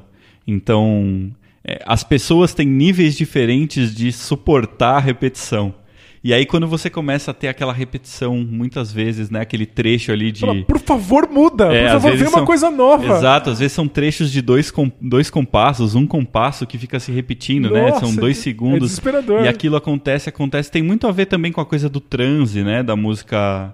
É, da música oriental, indiana, enfim, né? E, e a música eletrônica também lida com isso, né? Nas raves e tal, as pessoas entram meio num estado de transe muitas Pela vezes. Repetição. Por causa da questão da repetição. As músicas uh, ritualísticas têm muito claro, desse é. elemento, né? Mas a gente começa a ficar angustiado às vezes com a repetição, né? Aquilo não muda e às vezes é uma parte tensa que não se resolve, né? Você quer uma solução, né? Você quer uma solução ou pelo menos alguma coisa diferente, né? E aí o compositor vai lá e pá, põe uma parte nova ali depois de não sei quanto tempo. E essa diferença de potencial entre a tensão e resolução estão muito presentes por esse elemento, né, que não Nossa, é o elemento super tradicional de música, né, quando a gente pensa em tensão harmônica, que é o mais uh, utilizado na, nas músicas tonais, que é o que a gente está mais acostumado a ouvir e tal, é, é uma coisa que às vezes a gente não sabe explicar, mas que está super dentro da nossa cabeça. A gente sabe quando é o último acorde da música. Por que, que as pessoas aplaudem no último acorde da música? né? Porque a, a nossa sabe. cabeça está acostumado com tensão e repouso harmônico e até melódico muitas vezes. A gente né? sabe que alguma é coisa óbvio. se resolveu, né? Exatamente. A gente tem essa noção. É, do, da mesma maneira que a gente tem essa noção com filmes e às vezes até com artes plásticas, olhando um quadro e entendendo quais são os pontos de tensão nele, mesmo sem saber exatamente analisar essas coisas. Sem ter né? uma educação formal sobre. É. Exatamente, é. E é muito interessante como ele fala que cada compositor de música minimalista coloca esse ponto de mudança num lugar diferente. Então, as pessoas, muita gente é, esse cara passou desse limite para mim, né? Tipo, eu não consigo aguentar tanto tempo de repetição. eu não vou esperar virar, é. virar alguma outra coisa. Né? Agora, esse outro cara não, ele tem uma, uma, um, uma diferença de tensão e repouso mais leve. Então, é, dá aquele friozinho na barriga e depois já tá em outra situação, né? Legal. Tipo, e isso é muito pessoal, muitas vezes. E eu acho que é, isso acontece muito com esses sentimentos ruins, é, entre aspas, ruins, como a frustração nos jogos de tabuleiro, né? As pessoas pessoas têm limites diferentes para esse tipo de coisa, né? E a gente ouve isso muitas vezes, falar, ah, não, essa música é muito triste, eu não eu não aguento, é, é um pouco demais para mim. Ah, vou ver filme que lida com esse tema, eu não, eu não aguento. Então, eu acho que tem muito a ver com esse limite também pessoal de cada um, né? E aí é difícil às vezes julgar o designer, porque ele está propondo o limite dele, né, em relação tem, às frustrações. Ele tem uma proposta mesmo de até onde vai isso, né? Exatamente. É, a gente joga jogos de tabuleiro para resolver problemas. Uhum. Né? São, são sempre desafios. O, desa o desafio só por existir já é alguma frustração. Sim, é, tem, tem uma pulga atrás da orelha no primeiro momento. É, então, né, logo de, de cara você já tem uma, alguma frustração. Tipo, é, não, não dá para eu construir isso agora. Eu vou ter que conseguir um monte de outros recursos. Eu vou ter que me esforçar para entender qual é o melhor caminho, né? Tipo... É, eu, agrícola, né? Não tem como, eu preciso alimentar essas pessoas. Eu não consigo agora. Eu gostaria uhum. de ter um milhão de, de, de trabalhadores aqui para para colher cenoura. Uhum. Mas não dá, eu vou ter que alimentar eles. É frustrante porque é o desafio do jogo. Sim. É que cada jogo vai te propor em algum momento que essa frustração desaparece e você fala: caramba, consegui. Uhum. Venci o desafio e venci o jogo. É porque eu acho que, por exemplo, a diferença do Agrícola pro Robinson Crusoe é que o Agrícola é um jogo muito mais controlado, né? Então, é, eu não sei nem se eu. Eu acho que podem acontecer situações de frustração. É, de você chegar na última rodada e não conseguir alimentar os membros da sua família. É, às vezes você precisa de um lugar no tabuleiro, outra pessoa pegou, a, outra pessoa a sua pegou estratégia virou farofa. Destruiu né? tudo que você estava pensando. Mas eu acho que você sabe que essas coisas podem acontecer e você sabe de que maneira elas podem acontecer no Mas começo do isso jogo. Isso não impede né? você de ficar com uma expectativa alta por aquele Sim. lugar ficar vazio e alguém vai e coloca o peão ali e fala, ok, não já era, acabou, Sim. perdi o jogo. Não, tem não com certeza. Eu acho que o jogo pode, ser uma, pode ter experiências super frustrantes, mas acho que é uma experiência diferente da do Robinson Crusoe. Eu em que sai uma carta e, e aí acabou tudo, né? né? Tipo, e eu acho que é, isso é uma coisa que a gente pode discutir também, mas acho que a questão da aleatoriedade é, é muito fundamental para experiências frustrantes também de certo tipo, né? É, é, eu adoro essa sensação de jogos, por exemplo, de worker placement, de você ter que esperar com, com ansiedade um espaço que tá, é muito central para sua estratégia e alguém vai lá e ocupa. Uhum. Eu adoro essa sensação do perdi o jogo. Essa jogada que me fez perder. Eu já sei isso. Uhum. É frustrante. Todas as horas de jogo que eu pus ali morreram naquele instante porque alguma coisa não aconteceu do jeito que eu esperava. Uhum. E tá tudo bem. É, porque de certa maneira foram suas decisões que levaram a isso. É, né? Não foi aleatório, não é. foi uma carta que, que, surgiu. A dinâmica do jogo levou aquele ponto em que eu esperava uma coisa, ela não se concretizou e a minha derrota é iminente. Uhum. E não necessariamente essa frustração é uma sensação ruim. Não, não né? necessariamente tipo, é. é. é. legal essa sensação, uhum. porque a graça de que, de de que esse espaço poderia ter ficado vazio e que aí eu teria vencido o jogo, uhum. precisa da possibilidade de que ele não fique vazio e aí eu perco o jogo. E eu acho que essa frustração ela vem misturada com um outro tipo de sentimento, né? Que é aquele sentimento de que eu não sei descrever, mas que você podia ter feito melhor, que você podia ter feito de uma outra maneira, né? Que é um pouco diferente de uma questão de quebra de expectativa, né? É muito mais uma questão de uh, você analisar o que aconteceu no jogo e falar, é, eu não, eu não fiz o que eu deveria ter feito, eu não joguei tão bem e tal. É, não foi o que poderia é. ter sido. Né? O que é muito diferente, eu acho, de jogos. É, que acontece muito nos jogos cooperativos, né? Por isso que a gente falou do Eldritch do, e do, do Robinson, mas acho que acontece também no Pandemic, que é muitas vezes aquela carta já tá lá desde o começo do jogo e é lógico que as coisas que foram acontecendo durante o jogo, de alguma maneira, levaram aquela carta a ser importante e destruir tudo que tinha acontecido. Mas você não tinha nenhum controle sobre ela aparecer ou não. Ela simplesmente estava lá e é uma informação escondida, né? Ela está atrás de uma carta ou pode, às vezes, estar tá atrás de uma rolagem de dados, porque eu acho que dados podem ser muito frustrantes também, é. né? No Eldritch Horror é impressionante. Eu acho que eu já devo ter comentado como os dados do Eldritch Horror estão fora da curva. E eu não consigo é. entender o que, que acontece com os dados desse jogo. que a quantidade de um que sai, um e dois, é impressionante, assim. Eu lembro de jogos que eu tenho certeza absoluta que foram completamente fora da curva. Outros foram na curva, mas eu tenho a impressão, assim, que se, se eu fosse fazer uma estatística das minhas partidas de, de, de Eldritch Horror, ia ser completamente bizarro, assim. É uma coisa muito esquisita. Preciso comentar aqui, tem um, um personagem lá, aquela espiã russa lá. Trixie, Trist, não sei. Acho que eu nunca tirei um Trix. sucesso, eu nunca rolei um sucesso com ela. É, você comentou já, assim. É impressionante, né? Não sei o que, que acontece com aqueles dados. Mas é que se de- depender de dados faz com que você tenha sempre expectativas e às vezes expectativas muito altas porque elas estão baseadas em estatística. Isso, Você tem um exatamente. embasamento é. estatístico de que a chance de, de sucesso é muito grande. E É, quando você tira, obviamente, um fracasso, você fica frustrado com isso. Isso, é independente dessa, dessa, desse caso do Eldritch, que é meio místico, meio esquisito, é, em qualquer situação em que você lida com, com estatística, com porcentagem, em algum momento a curva vai falhar, né? Então, existe estatisticamente um momento em que vai existir uma frustração, não Claro. tem jeito, né? Mas o- a- a- acho, acho que o ponto interessante do- do- da rolagem de dados é que a frustração talvez possa ser, um, nessa, nessa situação, um, algo ruim, uma sensação ruim. Uma sensação de tristeza, porque não funcionou. Uhum. Mas ela é necessária para que exista um contraponto que é a sensação de felicidade, Que é a porque, norma, né? porque a rolagem funcionou. Claro, é um contraponto à norma, né? Tudo que acontece em geral estatisticamente só acontece porque existe a exceção, né? É, eu só comemoro alguma coisa porque eu sabia que existia uma chance de que eu ficasse frustrado com o erro. Uhum. Você fica feliz de não estar sentindo a outra sensação. Sim. Então, e- existe uma frustração que é proposta, essa a frustração que quer te mostrar como é sentir-se frustrado.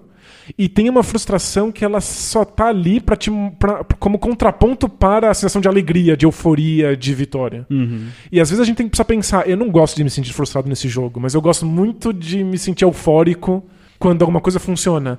E às vezes a gente tem que abaixar a cabeça e pensar que uma não vive sem a outra. Verdade. Eu acho que além disso, a, a questão estatística da coisa, a questão dos dados de probabilidade, também tem uma sensação muito gostosa que é de você estar dominando essa probabilidade, né? E falando assim, não, aqui eu posso arriscar um pouquinho porque tem um pouco mais de chance de dar certo, aqui não. E aí quando você ganha o jogo, quando você faz uma boa jogada em que a probabilidade estava ao seu, ao seu favor, né? Aconteceu ao seu favor, você sente que você conseguiu analisar de uma maneira interessante aquilo e. é, Você aí- sente que você venceu o acaso, né? Exatamente, que você venceu a casa, exatamente. Mas É. pra isso acontecer, existe- tem que haver a chance de você ter, perder por acaso. Isso, né? senão não faz nenhum sentido, só tem repouso, não tem tensão, né? Perfeito.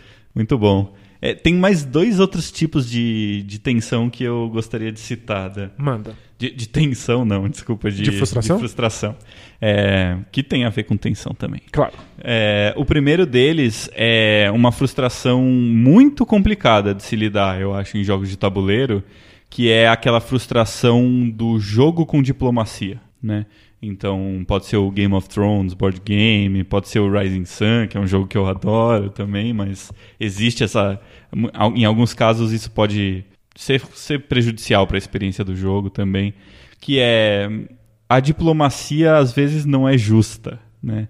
Então, quando você precisa combinar com outros jogadores que vocês vão se aliar num jogo, isso necessariamente está prejudicando alguém, né? E é muito complicado criar regras e, e- e criar controle para esse tipo de mecânica. No sentido de que, em primeiro lugar, o cara que está ganhando, ele provavelmente vai ser prejudicado porque os outros jogadores vão, vão se unir contra ele. Então, você pode falar que isso pode ser uma certa estratégia, então o cara não pode estar ganhando porque ele tem que dar a impressão de que ele não está tão bem. E eu entendo, faz parte dessa, dessa brincadeira aí. Mas isso também pode ser muito frustrante, né? Quando é, o cara tá ganhando na primeira rodada e aí em todas as outras rodadas do jogo ele não consegue um aliado, até no final do jogo, porque ele já não estava mais em primeiro lugar. Mas a sensação do começo do jogo que ele estava ganhando faz com que os jogadores não queiram mais se aliar com ele, porque parece que ele joga melhor, é, ou porque ele teve esse head start e, e as pessoas podem achar que ele vai con- conseguir dar um jeito de voltar para essa situação. E é bem complicado. Já aconteceu isso no Rising Sun com a Thalita, eu lembro uma vez que a primeira rodada dela, ela destruiu todo mundo. Assim, ela estava com mais miniaturas no, no jogo, ela ganhou mais guerras, ela tinha mais pontos. E ela nunca mais conseguiu uma aliança no resto do jogo inteiro, né? Porque a gente estava jogando em números ímpares, então E alguém perdeu, sempre fica de certeza, fora. né? E perdeu, e perdeu. Acho que ainda conseguiu talvez até chegar em segundo lugar. Mas se ela tivesse conseguido uma aliança, provavelmente ela teria ganhado o jogo, né? Isso pode ser ainda pior, eu acho, quando essa motivação não vem de dentro do, da, da, da, da jogada em si mas vem de uma, de uma birra de um jogador, né, com outro jogador, ou ah, o cara me prejudicou nessa rodada, então eu vou prejudicar ele pro final do jogo. Eu é, não quero nem ganhar, mas sabe, o objetivo do jogo às vezes até fica nublado por causa de alguma rixa. E isso é muito complicado, isso ficar só dentro do jogo, né? As pessoas têm uma dificuldade grande, às vezes, de não criar um rancor, alguma coisa do tipo. Acho que tem, essa frustração tem muito a ver com a expectativa que a gente tem quando entra num jogo desse tipo. Uhum. E a gente tem basicamente duas expectativas. Uma é que o jogo aconteça e, portanto, a gente entre no jogo e deixe de fora as outras rixas, a, a, o histórico, as suas questões pessoais com os indivíduos. Quando alguma coisa de fora aparece e compromete o andamento do jogo, é frustrante porque a gente espera que o círculo mágico nos proteja dessa co dessas coisas, né? De certa maneira, o jogo para de acontecer um pouquinho, né? Isso, e é frustrante. Parar de jogar, ter que derrubar esse, esse círculo mágico, ter que olhar para as coisas do mundo, é frustrante quando você está na, na, com a intenção de que o jogo aconteça. Uhum. Mas também existe um, um, uma certa expectativa de que o jogo seja uma experiência justa. Uhum. A gente gosta muito, em geral, de jogos que nos dão uma chance que uhum. permitem que todos tenham a mesma oportunidade de ganhar, ou em caso de cooperativo, que o esforço correto, a estratégia adequada nos leve à vitória. É, uma certa meritocracia real, né? Como Isso, a gente é. já falou. Né? E, e é uma fé. Porque você não tem nenhuma garantia disso antes de começar o jogo. A gente acredita que o game designer pensou bastante, testou o suficiente para que todas as pessoas tenham as mesmas chances. Inclusive, a gente tem que confiar em umas coisas muito engraçadas, do tipo o primeiro jogador começa com uma carta, o segundo com duas, o terceiro com uma carta e uma miniatura, o quarto jogador hum. começa com seis dinheiros. Parece tão arbitrário. Tão arbitrário. Eu, tipo, por que, que eu começo com dinheiro e você começa com uma miniatura? É, quer dizer que a, a sua vantagem, a sua desvantagem de começar em segundo, ela é compensada por uma moeda? É, por, por, por Parece quê, né? tão né? É muito engraçado. Né? Mas é, é, é uma fé de que o game designer descobriu qual é a medida da justiça. O cara que começa primeiro tem uma vantagem, às vezes é o contrário, às vezes o cara começa por último tem uma vantagem. Você não acha também, às vezes, que é uma fé simplesmente de que a gente não vai conseguir ter controle de tudo e, e, e, a gente não vai conseguir medir isso, nem o game designer vai conseguir medir isso de então, certa maneira. Mas fé não é justamente isso. É, né? A é. ideia de que a gente não vai ter controle, então é. você confia que alguém tenha, né? É. Mas é, o jogo não é um não é um instrumento divino, né? Não é uma dádiva divina, é uma pessoa, é um humano que fez. Esperamos que ele saiba, saiba melhor do que a gente. Mas quando alguma coisa quebra essa sensação de justiça, é. Seja uma regra, seja um erro do, do, do, jogo, ou seja as pessoas negociando diplomaticamente, imediatamente a gente fica frustrado. É muito injusto, né? E a injustiça tem uma relação muito forte com a frustração também. Né? É, acho que em parte não no mundo, porque no mundo a gente já espera que as coisas sejam injustas. É, é aquele controle um pouco do agrícola que eu falei, né? A é. gente sabe um pouco melhor que tal que determinadas coisas podem acontecer e de certa maneira a gente está se preparando todo dia para que uma nova coisa ruim possa acontecer de certa maneira. É, né? agora no jogo e no tribunal a gente espera que as coisas sejam justas. Uhum, Se alguma coisa injusta acontece num tribunal ou no jogo, você fica muito frustrado. Uhum. As coisas não estão fazendo aquilo que elas te prometeram que elas fariam. Verdade. E mesmo o desastre de você perder a faca no Robson Crusoe acontece de alguma maneira justa porque eu sei que existe uma chance, uma possibilidade de vitória. Uhum. Você precisa pensar assim, bom, se eu conhecesse o jogo, se eu conhecesse o cenário, eu teria conseguido essas peles muito antes. Você uhum. teria visto lugares que têm animais, dado prioridade para eles. Existe, você tem que ter uma sensação de que era possível. É. E aí o acaso destruiu tudo porque você não fez tão bem assim, você dependeu mais do uhum. acaso. Né? Mas o que eu acho muito louco nesse caso é que, de certa maneira, o acaso levou a, aquilo a não ser possível, né? Pelo menos não na oitava rodada, porque você era obrigado a construir alguma coisa e o jogo te dá oito rodadas para fazer isso. É. E na verdade o que essa carta falou é era uma pegadinha, só tinha sete rodadas Isso. pra você fazer. então é, é muito louco isso, assim. é. Mas eu acho, eu acho fantástico até pra gente entender, assim, né? Eu, eu- olhando agora, depois de tudo que aconteceu, foi quase positiva, assim, a experiência da coisa. Né? É, a, a minha reação com essas coisas costuma ser gargalhar. Aham. Eu caio na gargalhada quando você tinha certeza que ia dar certo e alguma coisa muito fora da curva vem e derruba. É uma mistura acho- de é nervosismo é. com. É, sei é, lá, é, né? Eu acho verdadeiramente engraçado. É, É, tipo, é, um palhaço caindo de cara no chão na sua frente. É, né? Sabe, tem, tem alguma coisa de cômico. Só que o palhaço é você, né? Exato, né, no caso.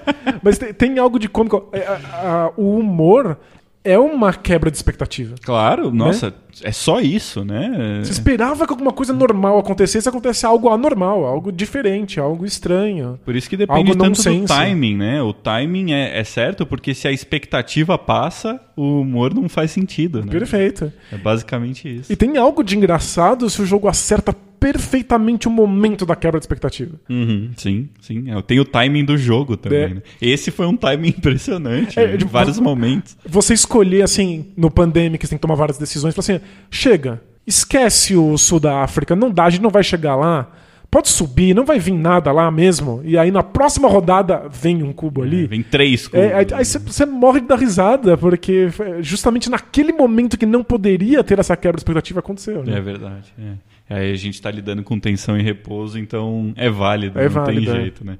Legal. É, a última, última frustração que eu queria falar tem um pouco a ver com o que você comentou agora. Tem muito a ver, na verdade, sobre o que você comentou é, de você querer estar no jogo, né? Que é aquela frustração que normalmente você comenta aqui, que é de achar o jogo ridículo, né? De perceber que aquela atividade que você está fazendo é ridícula, seja por um uma outra pessoa olhando aquilo torto, né? Olhando aquilo meio, tipo, debo com deboche, alguma coisa do Tira tipo. do sarro, ou então não comprometida. Ou quando você percebe que aquele jogo não fez o menor sentido, mesmo você fala um pouco do Say Bye to, Vil Say Bye to Villains, né? O nome do Isso. jogo.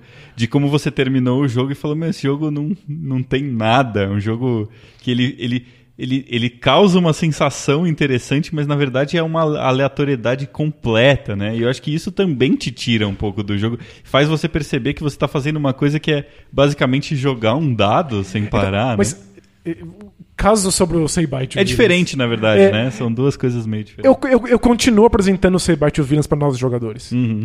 Por um simples motivo. Eles não vão perceber. Uhum. É, a, a sensação é tão interessante, é tão bacana, que eles vão deixar a mesa com a sensação de aquilo foi legal. Uhum. Eles não percebem ainda, porque eles não entendem as estruturas do jogo, quão aleatório é, que eles não tiveram chance em nenhum momento desde o princípio, que o jogo é quebrado. Nada disso aparece. Aham. Aparece pra mim. Mas a sensação é para mim é tão válida que eu mostro o jogo porque eles vão pra casa com a sensação e vão achar que os jogos tabuleiro são aquela sensação. Aham. E na verdade eu acho que isso tem tudo a ver com o que a gente falou sobre o, o papel do designer aqui e, da, e de- da frustração e do controle do designer. Na verdade, sempre eu acho que boa parte do design é tentar esconder o, o que o designer não tem controle, Uhum. né? Então, se a gente não percebe, não tem problema, o jogo vai embora, né? É, mas eu percebo, o Seibai me frustra É. todas as vezes porque ele não faz sentido. Esse é um problema seríssimo É. de, design, de design, eu acho. Mas a questão é que ah, os novatos não percebem. Não. Então, de alguma maneira, ele funciona. Para alguma situação, ele funciona, né? Eu uso bastante. é. Boa.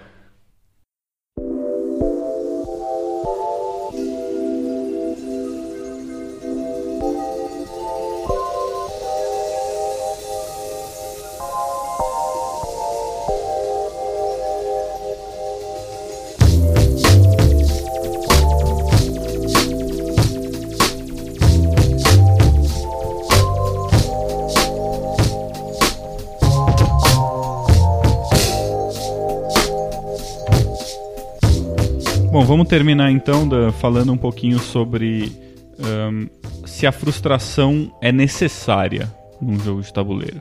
A gente já falou bastante aqui sobre ela e a gente comentou um pouco sobre outros possíveis sentimentos que a gente tem. Raiva, alegria, é, sei lá, quebra de expectativa que pode ser feito por um monte de. pode causar um monte de sentimentos diferentes, né? Mas a frustração é estritamente necessária pra gente ter uma boa experiência num jogo de tabuleiro, você acha? Então, eu, eu sinto que jogos de tabuleiro precisam de algum grau de frustração porque eles têm que propor algum problema. Hum. Existem jogos que não são propostas de problemas. Mas eu não consigo imaginar eles funcionando em jogos de tabuleiro. Entendi. Por exemplo, jogos interpretativos. É...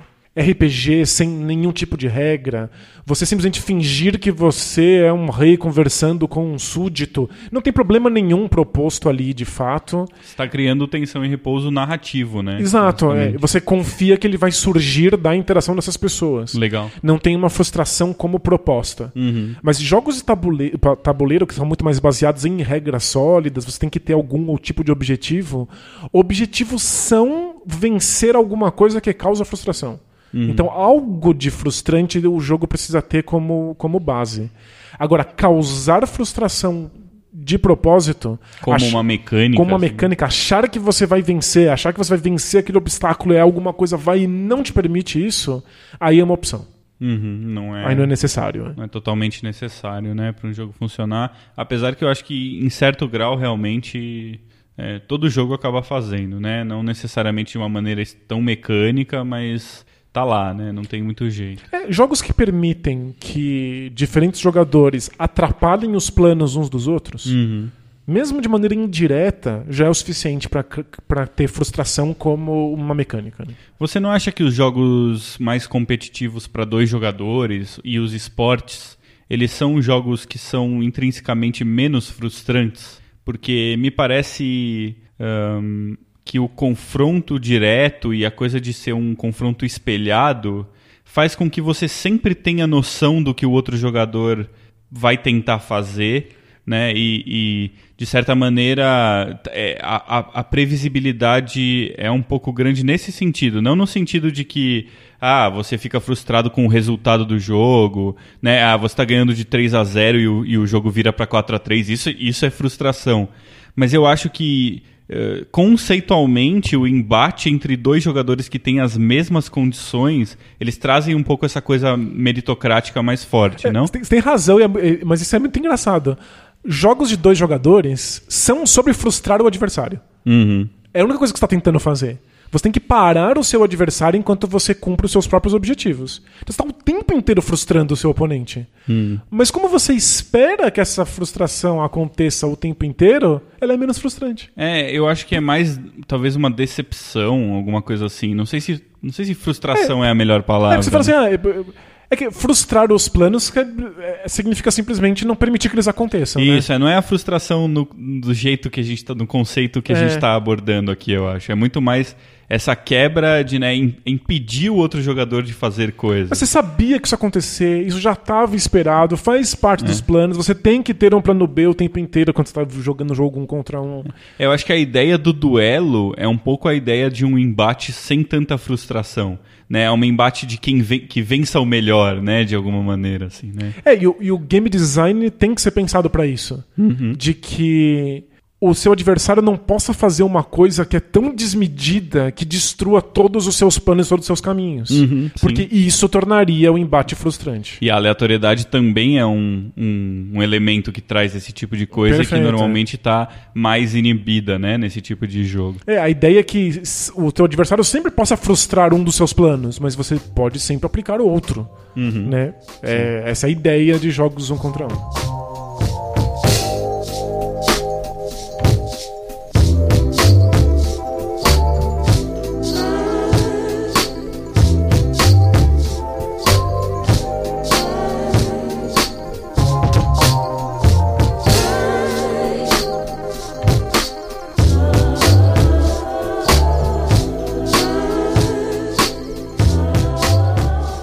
Vamos então para os recadinhos do pessoal aí na Ludopédia, no e-mail, no Twitter, no Facebook, em tudo que for lugar que dê para mandar recado. Isso. Pessoalmente, se encontrar na rua, pode fazer uma observação também. Opa, é, mas tem que dar um abraço antes. O legal é que minha, nossas caras não são nem um pouco conhecidas, então É, as pessoas não. não. vão reconhecer a gente. Mas se você achar que é um de nós, pode chutar e perguntar. É, per- pergunta, é. Você pode dar um chute na canela e ver se a gente grita com a voz do podcast. É, quem sabe. Adoro pessoas chutando canelas aleatórias na rua. E aí, pelo, pelo timbre, você reconhece ou não. ou você pede desculpa ou já emenda a pergunta. Eu te falei que eu, eu fui dançar. Eu, tô fazendo aulas de dança, e aí uma das primeiras aulas eu dancei com uma, com uma garota. E aí quando acabou, ela olhou pra mim e falou: Você escuta podcast? Ah, escuta alguns, por quê? Falei, é porque você tem a voz igualzinha de um cara que, de um podcast que eu escuto. Não é possível. Ela me reconheceu pela voz. E qual era o podcast Aconteceu. que ela era, o- era o Poco Pixel. Era né? um pouco pixel, olha só, cara. Muito engraçado. Que doideira, Dan. Ela me reconheceu pela voz. Acontece. Mas não, não chute canelas de pessoas na rua. Não, né? Só não dan- dance com elas. Esquece. Vai lá, vamos pros recadinhos. O The William mandou essa mensagem na Ludopédia no episódio que a gente gastou inteirinho pra falar do Wingspan. Olha só, putz, foi muito gostoso falar sobre Wingspan. Ele falou assim: Esse episódio ficou ótimo, só vi que foi longo ao final, pois pouco senti isso. Ficou bem longo o episódio. Ficou, compri- acho que foi o mais comprido. Aliás, várias pessoas mandaram mensagens dizendo que achavam que não ia funcionar esse modelo pra gente, porque a gente tem, costuma ter papos mais conceituais, mas que funcionou. Algumas pessoas falaram, façam, mas façam bem raramente. Isso, é, a gente tá, tá empolgado pra fazer, não toda semana, mas pra fazer com jogos que a gente acha legal, né? Isso. Queremos fazer o do Root aí quando ele chegar pra gente. Aí o The William continua assim. Fiquei surpreso em conseguir entender bem o funcionamento do jogo com uma base apenas no áudio. Nossa, foi difícil. Estamos surpresos É. também. Mas fiquei com algo na cabeça. Em certa altura, vocês falaram sobre jogos opacos que estariam escondendo na complexidade sua incompetência. É, eu já não lembro disso, mas faz algum sentido. Poderiam dar exemplos de jogos assim? Eu entendo que alguma opacidade de desempenho ou vitória pode ser muitas vezes desejável para evitar que os jogadores já saibam que perderam ou ganharam antecipadamente, de modo a mantê-los engajados com o suspense da vitória até o final. Vejo isso como um mérito do design moderno, lembrando que essa opacidade não precisa ser absoluta. É, sobre opacidade, o que o William está falando é sobre os jogos às vezes esconderem algumas informações para que você não saiba, por exemplo, quem está na frente, para que você não saiba se você já venceu ou já perdeu no meio da partida. É, Ou isso- pra você não saber como alguma coisa específica funciona. Isso pode ser um, um- um fator positivo, mas acho que o que ele mencionou que a gente falou são jogos em que as regras são meio emboladas pra esconder algum defeito de design, assim, né? Isso. Que é uma outra coisa, eu acho. É, eu acho que o Seibai é um exemplo interessante. É, ele tem uma série de regras que fazem você sentir que você tem algum tipo de ação, que você, que você tem um livre-arbítrio que pode dar um resultado.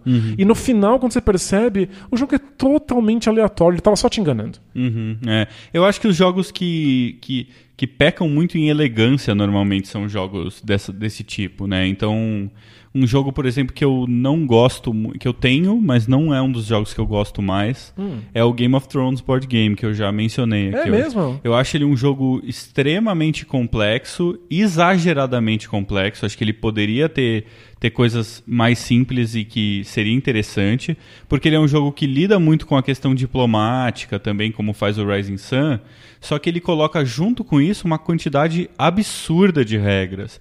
Então tem cinco trilhas diferentes que você precisa ficar ligado. Tem a trilha do trono, a trilha dos corvos, a trilha da espada, a trilha dos recursos. Isso fica mudando a cada rodada, né? Muitas dessas trilhas ficam mudando a cada rodada. Aí você tem o, a disputa de território entre os jogadores, em que cada território tem uma ação diferente para o jogador que controla aquele território. Então, existe um downtime enorme enquanto as pessoas estão é, escolhendo as ações. E às vezes você acabou rápido, mas outro jogador não. Sempre vai ter um jogador que vai demorar mais do que os outros, porque estatisticamente isso vai ac- acabar acontecendo. Claro. E em cima de tudo isso, tem os Wildlings tentando invadir a muralha ainda, que é uma coisa que todo mundo faz uma aposta e pode ser ruim para todo mundo, mas pode ser pior para um jogador do que para o outro.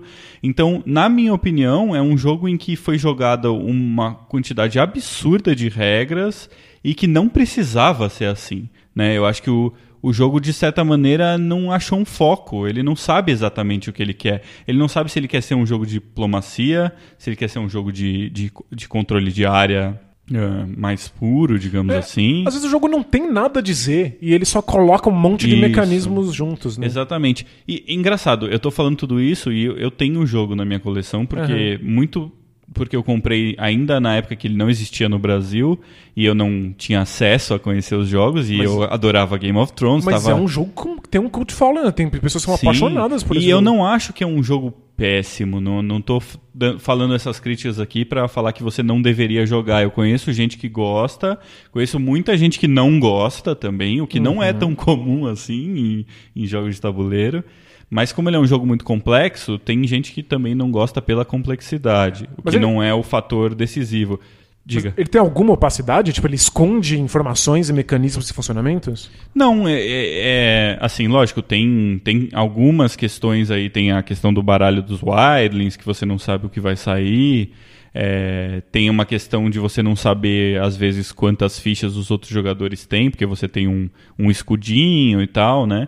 Mas eu acho que a opacidade nele não está em ele é, omitir informações. Ele está um pouco na, na, nossa questão do mundo contemporâneo de colocar informações demais e Entendi. você não tem controle sobre elas. Você não consegue ver o funcionamento porque tem coisa demais e Isso. no fundo ele não tem nada, nada a dizer por trás disso. Na minha opinião, um pouco exagerado. Assim, uhum. Principalmente essa questão de, em todas as rodadas, se você controla, por exemplo, cinco territórios, você tem que decidir cinco ações em uma rodada. Né? Todos os jogadores têm que decidir uma quantidade absurda de ações. E, e lógico, algumas dessas ações são quase instantâneas, né? Tem é, consolidar poder é simplesmente você olhar os territórios que você controla e pegar fichas de poder. Mas se você tem que fazer isso, decidir isso em cinco territórios, né?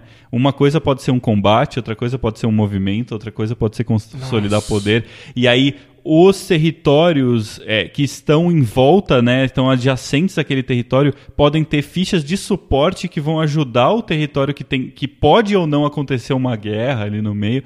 Então, na minha opinião, ele passa um pouco do ponto nesse sentido, né? Eu acho que ele tem uma opacidade no sentido de dele ser uma nuvem de informação. Faz sabe? todo sentido. Perfeito. Mas Maravilha. muito legal, legal. Valeu o comentário aí, o The William, que já é. Uh, já conversa com a gente há um bom tempo. Aí. É, eu, eu, não resisto, eu não vou ler a, a, mensagem inteira, mas é que no nosso episódio sobre imersão, ele mandou um, um, comentário muito interessante falando sobre a ideia de fluxo. Ele já tinha conversado de fluxo com a gente. Isso, ele já falou o nome daquele cara que é impronunciável. Isso, é impronunciável. É o Mihaly Csikszentmihalyi. Eu acho que não é assim, Dan, é, mas não, valeu né? a tentativa. É, na ludologia se lê muito a, a, ideia de fluxo que ele propõe é, na área de videogames. Porque videogames precisam ficar mantendo o desafio sempre num, numa certa barra para que você não perceba que o desafio é, é, forte demais, mas também não pode ser fácil, uhum. para você entrar no que eles chamam desse fluxo, que é essa sensação de que você pode continuar fazendo aquilo para sempre. Uhum. E em jogos de tabuleiro não é tão comum assim que o fluxo aconteça, porque é. são experiências que variam muito, você liga e desliga muito, é. muito, muito tempo. Tem um pouco a ver com a coisa do transe, né? Que a gente falou Isso, da, da é. música nesse. Mas o que The William trouxe pra gente foram as sete condições para acontecer o fluxo. E ele associou algumas delas como possíveis em jogos abstratos e outras mais dependentes de jogos temáticos, hum, entre jogos tabuleiro. Então vamos, vamos dar uma olhada e a gente discute. Primeiro, envolvimento no que você está fazendo de forma concentrada. Depois, perda da noção do tempo, focado apenas no momento presente. Terceiro, clareza sobre o que precisa ser feito e quão bem está sendo feito. E quarto, consciência de que a atividade é possível de ser feita e de ser capaz de realizá-la. Esses são quatro elementos que ele vê como possíveis de acontecerem mesmo em jogos super abstratos. Uhum. E as demais, ele acha que depende um pouco mais de tema. Como sensação de êxtase, de estar fora da realidade cotidiana, o sentimento de serenidade, nenhuma preocupação sobre si mesmo e um sentimento de estar além das fronteiras do ego. E o 7, a motivação intrínseca pela própria jornada. O resultado final não interessa tanto quanto a motivação de fazê-lo. Ah, ele acha que isso depende do tema. É, é eu acho que ele, tá, ele, associou muito essa ideia de estar fora da realidade cotidiana, de você abrir mão do seu ego, de não estar tá mais pensando em você e sim na jornada com o tema. Mas o, o que a ludologia insiste muito é que isso acontece em qualquer, Qualquer situação autoimposta. Uhum. Qualquer coisa. É, Discute-se muito fluxo em sudoku ou cruzadinhas, por exemplo. Não tem nenhum tema acontecendo. Mas quando você está totalmente imerso na cruzadinha, você não pensa em você, você não pensa no seu mundo, você não pensa no final. Você só está ali muito focado em resolver a próxima, o próximo enigma.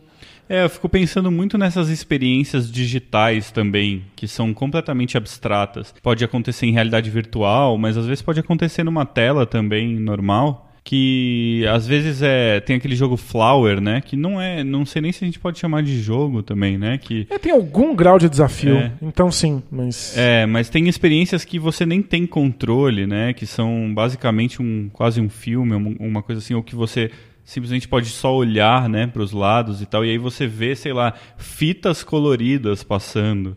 Tem aquele jogo que é hum, é, também não sei se pode ser chamado de jogo, né? Mas é, é como se você estivesse construindo coisas numa caixa de areia com materiais diferentes. Não sei se você já viu. Não. É um jogo todo pixelado, super simples, em que o pixel de cores diferentes é, representam materiais diferentes, basicamente. Então você pode jogar areia, então você clica com o mouse e aí você faz tipo um spray com aquele material. Então você faz um spray de areia, depois você faz um spray de, sei lá, de terra, depois você faz um spray de ouro, e aí de- cada versão do jogo tem materiais diferentes, e você simplesmente observa como eles se comportam, sabe? É verdade, Entendi. é quase um daqueles jardins zen, uma coisa assim, sabe? Meio. É uma experiência sensorial mesmo, É, né? Tem aquele The Mountain, que é bem famoso, que você fica The vendo. Mountain, a- isso, você a, fica a virando montanha a mudar, montanha. é isso. Isso, exatamente. E, e- e ainda assim, eu acho que você consegue um fluxo nessas coisas, né? É possível, é. Eu, eu acho que é quase só isso, na verdade, a experiência. É você É, é. tentar atingir um fluxo com uma coisa completamente abstrata. É, talvez o The William tenha razão de que fluxo nessas coisas não costuma ser tão comum, é mais difícil, não funciona pra todo mundo. Até porque essas experiências são muito menos comuns, né? Exato, Você é. Não tem tantos desse tipo, né? Mas qualquer coisa que você autoimpuser a si mesmo com esse grau de comprometimento vira fluxo. As pessoas entram em fluxo trabalhando, Uhum. às vezes fazendo cerâmica, é, É. montando estante. é. É, eu acho que o fluxo tem muito mais a ver com um gatilho psicológico É. do que com o tema, né? Especificamente. Não Mas, sei. mas, mas a discussão é, é muito boa. Flu- não fluxo é muito interessante. Não é uma, uma ideia comum em jogos de tabuleiro. Não, Aham. não existe praticamente nenhum material acadêmico a respeito e eu acho que vale a gente transpor a discussão. Mas acho que sempre que a gente fala aqui no Tabulice sobre como a noção de tempo no jogo de tabuleiro é diferente, a gente está se referindo um pouco a isso, Isso, né? é. De- Estar em fluxo quer dizer ver o tempo de, de uma outra maneira. É, e poucas vezes, é, eu acho que isso acontece tão abruptamente no sentido de seis horas parecerem uma, duas É, horas. incrível. assim, né? É que o jogo de tabuleiro, às vezes você tá nisso, e o tempo passa de maneira super rápida e de repente você não tá mais. É, o fluxo é intermitente, né? muito. Verdade. O que é uma é meio contra a ideia de fluxo, porque fluxo é uma coisa que deveria ser É, é. contínua, sem É assim, ela, sem ela é contínua, mas eu acho que ela, ela- é, você, você interrompe um fluxo e começa outro. É, assim, né? faz Isso sentido. acontece com, com uma certa frequência, eu acho. Mas valeu, a grande mensagem sempre traz ótimas discussões pra gente. Do caralho. É, Luiz Alberto também mandou uma mensagem pra gente. Ele fala assim: sempre bom ouvir o podcast de vocês, excelente qualidade. Valeu. Valeu. Na minha opinião, o grande porta-voz entre o designer do jogo e o jogador é o manual. Ele está falando aqui sobre informação. Uhum. É no manual que deve constar todas as informações relevantes para que a experiência criada pelo autor seja experimentada pelo jogador em sua forma plena. Nada me chateia mais do que ler um manual mal escrito. Tudo bem que o designer gráfico ajude, mas o manual é o essencial. O melhor manual que li até hoje foi do Twilight Struggle, cheio de exemplos, muito bem organizado e somado um exemplo de andamento de partida. Posto isto, gostaria de saber o que vocês acham dos manuais estilo Fantasy Flight. Explico. Em geral, são dois manuais. Um deles possui uma descrição para começar a jogar, isto é, você não recebe todas as informações, apenas o básico para iniciar a partida. O segundo manual, mais completo, contém todas as regras em forma de glossário. Legal. Eu, sinceramente, acho horrível, gosto de ter todas as informações antes de jogar. Mas acredito que seja um estilo adaptado para a nova geração, que quer jogar logo e não gastar tempo no manual. Eu leio os dois, mas confesso que fica chato ler o segundo manual em forma de glossário. Acho que estou ficando velho e chato. Risos. É, Mas- estamos todos. Todos. Mas não gosto dessa forma de passar a informação. Prefiro ler um manual de 100 páginas do que ler dessa forma. E vocês, abraços. Legal. Primeiro, acho que é legal falar que acho que isso começou no Eldritch Horror. No- O Eldritch Horror já é assim. Já é né? assim. É, e depois eu lembro que logo depois, ou eu não lembro se foi um pouco antes, o Imperial Assault também veio com três manuais. Porque Ah, tem é o? Skirmish Guide, né? Tem o jogo cooperativo, o jogo competitivo. E o, e o guia de referências. Então, normalmente é assim que funciona, né? Tem um manual que é comece a jogar, que ele explica o básico do jogo. E aí vão surgir dúvidas ao longo da jogatina, e aí você procura por ordem alfabética num glossário. Isso, o guia de referências está lá. Antes de, de fazer o comentário sobre se a gente gosta ou não disso, acho que é, é importante a gente ver que realmente essa é uma visão de manual que talvez para jogadores mais novos comece a não fazer tanto sentido mais, né? Hoje em dia é muito comum aprender jogo pelo YouTube. É. Então, é, tem gente que não lê o manual, tem explicações 100% completas de, de, de jogos de tabuleiro no YouTube, em que você consegue é, tirar praticamente todas as dúvidas, ou pelo menos que você conseguiria num manual, né? Porque também o manual nunca é o suficiente. Não é à toa que o- os fóruns do, do Board Game Geek tem tantas dúvidas também, né? É, tem a Fantasy Flight, a própria Fantasy Flight, já tem no site dela várias aulinhas diferentes que vão te ensinando aos poucos as É. regras do jogo. Às, às vezes eles fazem é, 3D, né? Modelos 3D É. das peças para fazer uma explicação. Tem jogos que já colocam na caixa o selo Watch It Played. Uhum. Que quer dizer que um canal famoso no YouTube, que é o Watch It Played, vai ensinar as regras pra você. Então eles pagam o cara ele ensinar. Ele falou do Twilight Struggle. Eu, por exemplo, aprendi a jogar o Twilight Struggle com o tutorial do aplicativo. Ah, então legal. é um outro jeito de você aprender as regras do jogo. E eu ainda entendo que em alguns, alguns aplicativos, por ser uma coisa automatizada e tal, tem coisas que não ficam 100% claras. Uhum. E isso pode irritar muito alguns jogadores, né? Porque a versão do aplicativo omite o que você não precisa saber, entre aspas, para jogar no aplicativo. Mas isso não necessariamente significa que quando você for jogar na mesa, essas informações você não tenha que ter na sua cabeça, não sejam importantes para para que o jogo aconteça, né? Às vezes coisas de setup, né, de como se monta um baralho, às vezes isso já é automático no, no Isso, aplicativo. Você não precisa saber. Mas eu tenho visto cada vez mais os aplicativos virem com um manual de regras também. É. Né? Então, se o aplicativo consegue fazer essas duas coisas, que é quase como se fossem dois manuais, só que um deles é um tutorial digital, eu acho bastante interessante. Ó, a minha experiência com o Twilight Struggle foi um dos primeiros jogos modernos com os quais eu tive, com o qual eu tive contato. Então eu comprei e li o manual muito no começo da minha empreitada e eu lidei muito mal com ele. Eu achei um manual difícil, eu tinha problemas para achar coisas específicas nele. Eu acho que algumas coisas ele explica a regra, mas não de maneira nem, nem completa, nem muito clara. A partida que ele mostra no final é uma partida de campeonato. Eu tive dificuldade de entender muito bem o que estava acontecendo. Não é, uma, É. um design né, de partida pensada didaticamente. Isso não é uma partida didática. Então, eu entendo que o manual talvez seja muito bom para quem já está acostumado com, com o hobby. Eu, como iniciante, achei o manual Twilight Struggle dificílimo. E, depois de muitas jogatinas, eu- um dos jogos que eu mais joguei da minha coleção, minha esposa é apaixonada por Twilight Struggle, me dá uns paus que, minha nossa senhora. e eu fui estudar Twilight Struggle. Eu fui estudar estratégias e aberturas para ter algum tipo de chance aqui em casa. E descobri muito recentemente o aplicativo. E jogando contra o computador no aplicativo, eu descobri que algumas coisas eu fazia errado no jogo de tabuleiro. Olha só, então o aplicativo era até melhor. É, o aplicativo não ele não me ensinou isso, não, não num, num tutorial. Mas na partida, ele me fez uma coisa que eu falei: o quê? Dá pra acontecer isso? Meu Deus. no, no jogo, no jogo, errado. jogo tabuleiro eu nunca fiz isso acontecer. E a gente tem a garantia né, de que o aplicativo, se minimamente bem feito, não está fazendo coisas Exato, erradas com é. regra, o que também pode ajudar. É, no caso do Twilight Struggle, aconteceu de é, eu jogar o mundo pra guerra nuclear e quem faz isso perde o jogo. E... Ah, não perdem os dois o jogo? Não, ah, quem, não, é quem- verdade. quem é. força o- Sim, a é. guerra nuclear é o, é o grande perdedor, Sim, o que é uma é. mensagem política muito interessante. Claro. Mas de, de acontecer isso no, no, no momento em que eu não achava que era possível. Que eu tive que jogar uma carta e eu não sabia que jogar essa carta ia acontecer isso porque não era meu turno, por exemplo. Hum, e o aplicativo mostra exatamente que isso acontece. Uhum. É uma estratégia possível para vencer, inclusive. Entendi. E...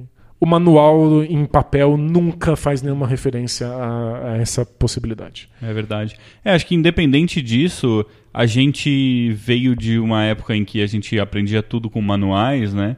E eu acho que a gente ainda tem um pouco essa coisa de sensação de falta de controle, né? Se você não tem aquele manual com todas as informações e que você lê tudo antes do jogo Parece tal. que não vai dar certo, né? Eu entendo um pouco essa angústia aí do, do Luiz Alberto é, em ter mais controle né, sobre as coisas e parece que você começar a jogar o jogo, como a gente até comentou sobre o Root, né, aquela questão de ah, o Root vem com uma, um jeito de aprender que já começa com uma jogada scriptada. Né? Você está jogando um jogo sem saber exatamente, está perdendo a possibilidade de ter uma escolha estratégica no jogo por causa disso e tal. Mas eu acho que cada vez vai ser mais comum. Assim, acho não também. tem, a gente também tem que se acostumar um pouco e também enxergar algumas vantagens, né? Eu, é, eu acho que para a gente poder ter mais gente jogando, A gente tem que fazer algumas concessões. a né? gente tem que fazer concessões. Né? Eu odeio o modelo de glossário. Acho assim. Da Fantasy da Flight? Fantasy Flight. Odeio. Mas se eles estão fazendo, eles são uma das maiores empresas do ramo, eles sabem de alguma coisa. É, e eles estão lidando com um tipo de jogo muito específico em que você tem muita exceção de regra. É. Então eu acho que também depende do tipo de jogo, né? Você não vai fazer um modelo com dois manuais pro King of Tokyo, que é um jogo que tem meia dúzia de regras Claro, ali. claro. Ainda que o King of Tokyo tenha uma quantidade absurda de dúvida de regras no BGG. É verdade, é. Porque tem as cartas e cada carta é uma exceção e não tem como Gente, não ser assim. Por favor, manuais, traga uma descrição de cada habilidade de cada carta. Não fa- Se você vai fazer um glossário, faça um glossário de cartas. E já, e já no manual, né? Pelo Isso, amor de por Deus. favor. É. Mas, É que ó- o King of Tokyo já é um jogo meio antigo, né? De uma época em que talvez isso não fosse É, tão não comum. faz, não faz então. sentido. Mas o meu manual favorito de todos os tempos é Porto Rico. Eu acho. Aquele pra mim é o modelo de manual. Se eu tivesse que escrever um, eu copiaria. Como o Race for the Galaxy copia, eu acho que pode copiar, né? Sim, claro. que ele explica as regras e aí tem uma faixa vertical nos cantos das páginas que fazem o resumo dessas regras. Você vai lendo a regra, mas se você precisar só bater o olho, você olha só naquelas faixinhas. Então você fica com uma coleção ali de seis, sete faixinhas que tem todos os resumos de todas as regras. Os É- boxes aí, São né? box, é, é maravilhoso, é muito bem feito. Eu tenho é uma um, aula. Eu tenho um certo problema, não para jogos que eu já sei e que eu preciso consultar, mas para aprender jogo, às vezes eu fico um pouco confuso com boxes também, porque eu não sei em qual ordem eu tenho que ler as coisas, eu fico um Isso. pouco angustiado. Porque o, box, o que o box faz, mais ou menos, é deixar na mão do jogador se ele quer ou não ler aquilo. Então, o, né? o, o Porto Rico, ele, ele- em vez de ser um box no meio do texto, ele é realmente uma parte separada da página. Uhum. Então você só lê as regras.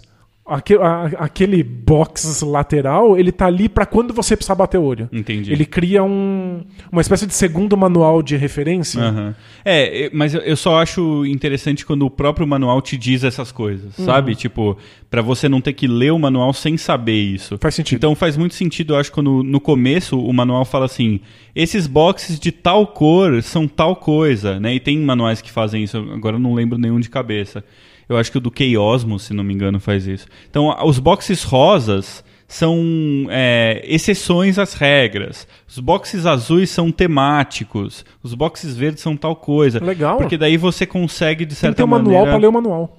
É, é um, é um mini manual de como funciona o manual, mas é um pouco a- aquela coisa que tem em trabalho acadêmico, né, no começo, assim, de metodologia, do que Isso, você é. pensou. Pra te dar uma né? base de como aprender aquilo direito, Isso. né? E o manual é isso, cara. Você está absorvendo conhecimento, você está absorvendo regras, às vezes são coisas complexas. Vale a pena que você tenha um guia de como ler o manual, muitas vezes, se o seu manual tem uma certa complexidade nesse sentido, né? Perfeito.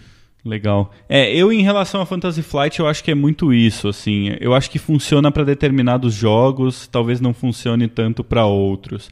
No Imperial Assault, eu não jogo a versão competitiva, então não li. eh, Talvez até tenha lido como curiosidade, mas não me importo com, com o terceiro manual.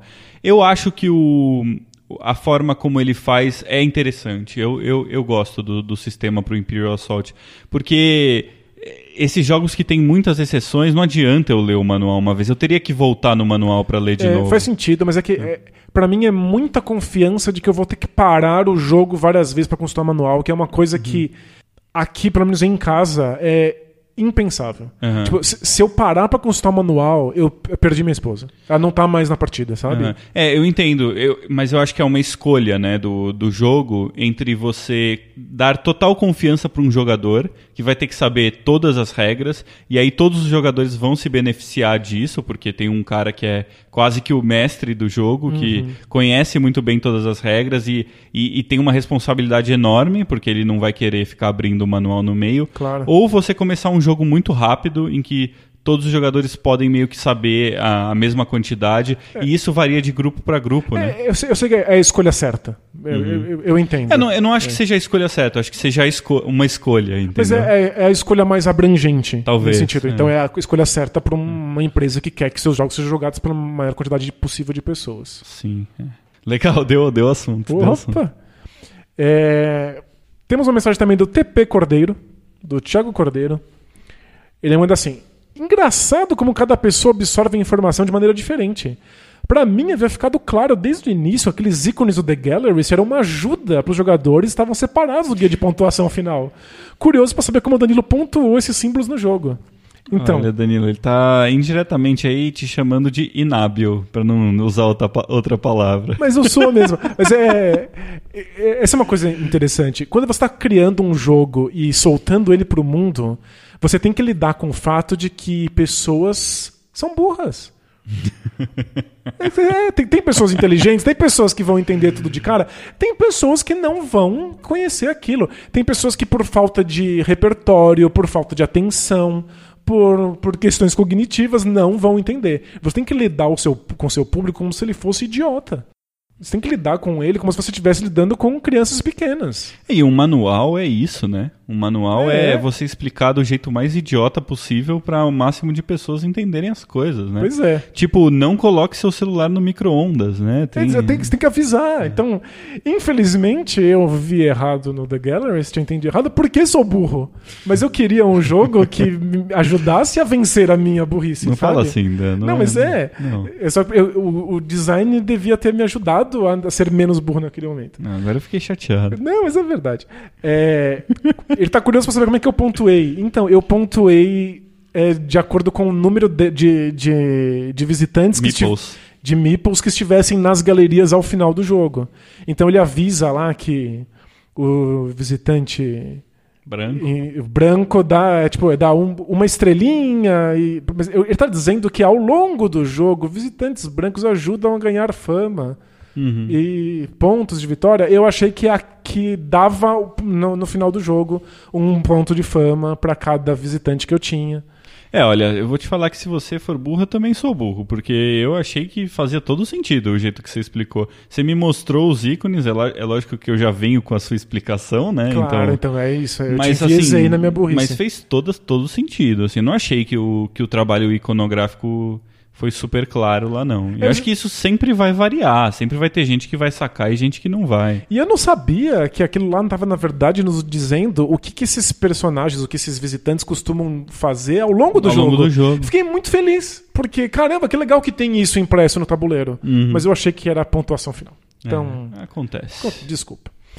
E pra fechar, no nosso episódio 40 sobre informação também, lá na Ludopédia, o Zabuzeta, nosso ouvinte ilustre, que inclusive esteve nas finais do prêmio Ludopédia, É verdade, parabéns. como jogatina BG, ele criou o Bingolices, Bingolices. que é o bingo do Tabulices. Isso não é um, um podcast sobre pênis, tá, gente? É só pra deixar claro aí. É bom deixar bem claro, né? A gente tá falando que tem que explicar tudo bem direitinho. É, isso aí. É, o Zabuza já tinha proposto pra gente fazer o bingo, porque a gente sempre repete algumas coisas, mas dessa vez ele fez a versão visual. Ficou muito legal, então Puta merda, Conv- Zabuza. Puta, foi todo demais, mundo cara. aí lá no episódio 40 na Ludopédia e ver o trabalho dele, pra você imprimir e ter em casa pra ver se você consegue vencer uma partida de bingo ouvindo um, um episódio nosso. É isso aí, muito bom. É, eu já tô vendo aqui que Quantos, quantos foram preenchidos hoje, Dan? ó, a gente falou do Trevicek, Falou. a gente falou de Pandemic, Falou. você com certeza falou legal, Ah, muitas vezes. eu com certeza falei perfeito. Se não falei, vou falar agora. Legal. A gente falou de Robson Crusoe, a gente falou de relação com videogame, Nossa senhora. E você falou de música também.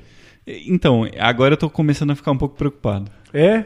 É, porque eu acho que, na verdade, o Zabuza, ele tá tentando mostrar que a gente é uma farsa, Dan. a gente faz o mesmo episódio há 40 episódios, Dan. Mas pensa como o Robson Crusoe é sempre o mesmo jogo.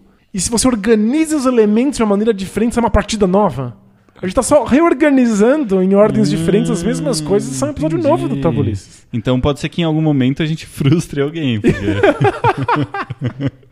Mas paciência, faz parte, né? É bem possível, mas sério, muito legal. O trabalho gráfico ficou divertidíssimo. Ficou incrível, valeu, Zabuza. Brin brinquem junto. Demais. Terminamos por hoje, então? Terminamos. Ah, é legal também, a gente falou sobre informação no, no último episódio. É legal também a gente falar que a gente não foi muito bem nas informações, que a gente pulou algumas semanas aí de tabulices, É verdade, né? É, uma série de, de cataclismos, de cartas de cataclismo aconteceram na nossa vida. Pois é, na- na- nas duas vidas, é. É, do tipo é, enxa- é, enxaquecas permanentes, amidalite, dedo quebrado. O PH está gravando nesse segundo com o dedo quebrado. Isso, eu, eu caí na rua por causa das havaianas que arrebentaram. Vou processar as havaianas. É, aqui, é contra-propaganda que, que chama. A gente tá Isso. fazendo contra-propaganda. Exatamente. Não usem havaianas se vocês precisam do dedo de vocês. Principalmente se vocês trabalham tocando, porque é um inferno. Eu, eu, eu iria dizer que a gente perdeu um patrocinador em potencial, mas acho que a gente não É, corria o risco não- de ter esse patrocínio. Acho que não é um mercado muito, assim, que tenha um- algum tipo de, de paralelo, relação, né? é. De relação. Chinelos de dedo De e jogos de tabuleiro. é. Isso. A não ser pelo fato de que eu só jogo jogos de tabuleiro usando chinelo, porque eu tô sempre em casa ou Olha na casa só. de alguém. Mas, é, enfim, não, não vale a pena, tá? Então, vamos é, pedir desculpas aqui pela, pela semana sem tabulices, que faltou informação, apesar da informação do último episódio. Mas, é, seguimos, né? É, Vamos o continuar. Tabulices costuma fazer alguns hiatos, a gente faz- já fez várias pausas, mas a gente sempre avisa com antecedência, a não ser quando acontecem eventos cata- ca- cataclismáticos. Isso, dessa vez foi meio confuso, então por isso não rolou o episódio. Espero que o, o episódio de hoje, com mais de duas horas aí, ou perto de duas horas, compense, certo? Isso. Muito obrigado pela paciência. Legal, o que, que a gente vai jogar então, Dan? É, o Game of Thrones, que você gosta tanto, pra gente comemorar o último episódio. Dan, mas você só tá escolhendo jogos que não dá pra jogar de dois, né? Não dá pra jogar de dois? Não dá. Você, você escolheu o Rising Sun semana passada pra gente jogar. A gente jogou de dois, mesmo sem dar. Vamos deixar claro aqui. pra, pra manter a ilusão. E não deu certo. Não, tá? não. Então vamos tentar escolher um jogo em que a gente fique um pouco menos frustrado, porque não dá pra jogar o Game of Thrones Eu- de dois jogadores. Eu, eu vou te mostrar como salvar a Jenny. Legal, vamos. Nossa, será que eu quero passar por isso de novo? Não, é, é- é mais tranquilo do que parece. É de boa? É, não, não, Porque a Jenny não é- encheu o não é um saco. dos cenários mais difíceis. né? Então, beleza, Dan. É, a gente quase ganhou de primeira, pô. É, então. Né? Salvemos a Jenny. É isso aí, então. Valeu! Tchau!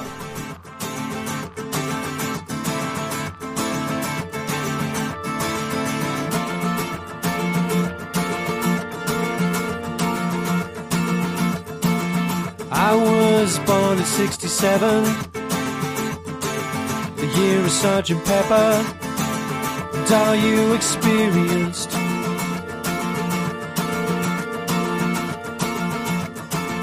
Into a suburb of heaven, yeah, and it should have been forever. It all seemed to make so much sense.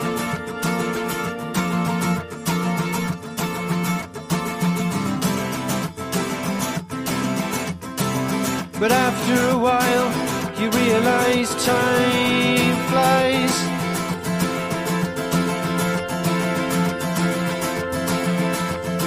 And the best thing that you can do is take whatever comes to you.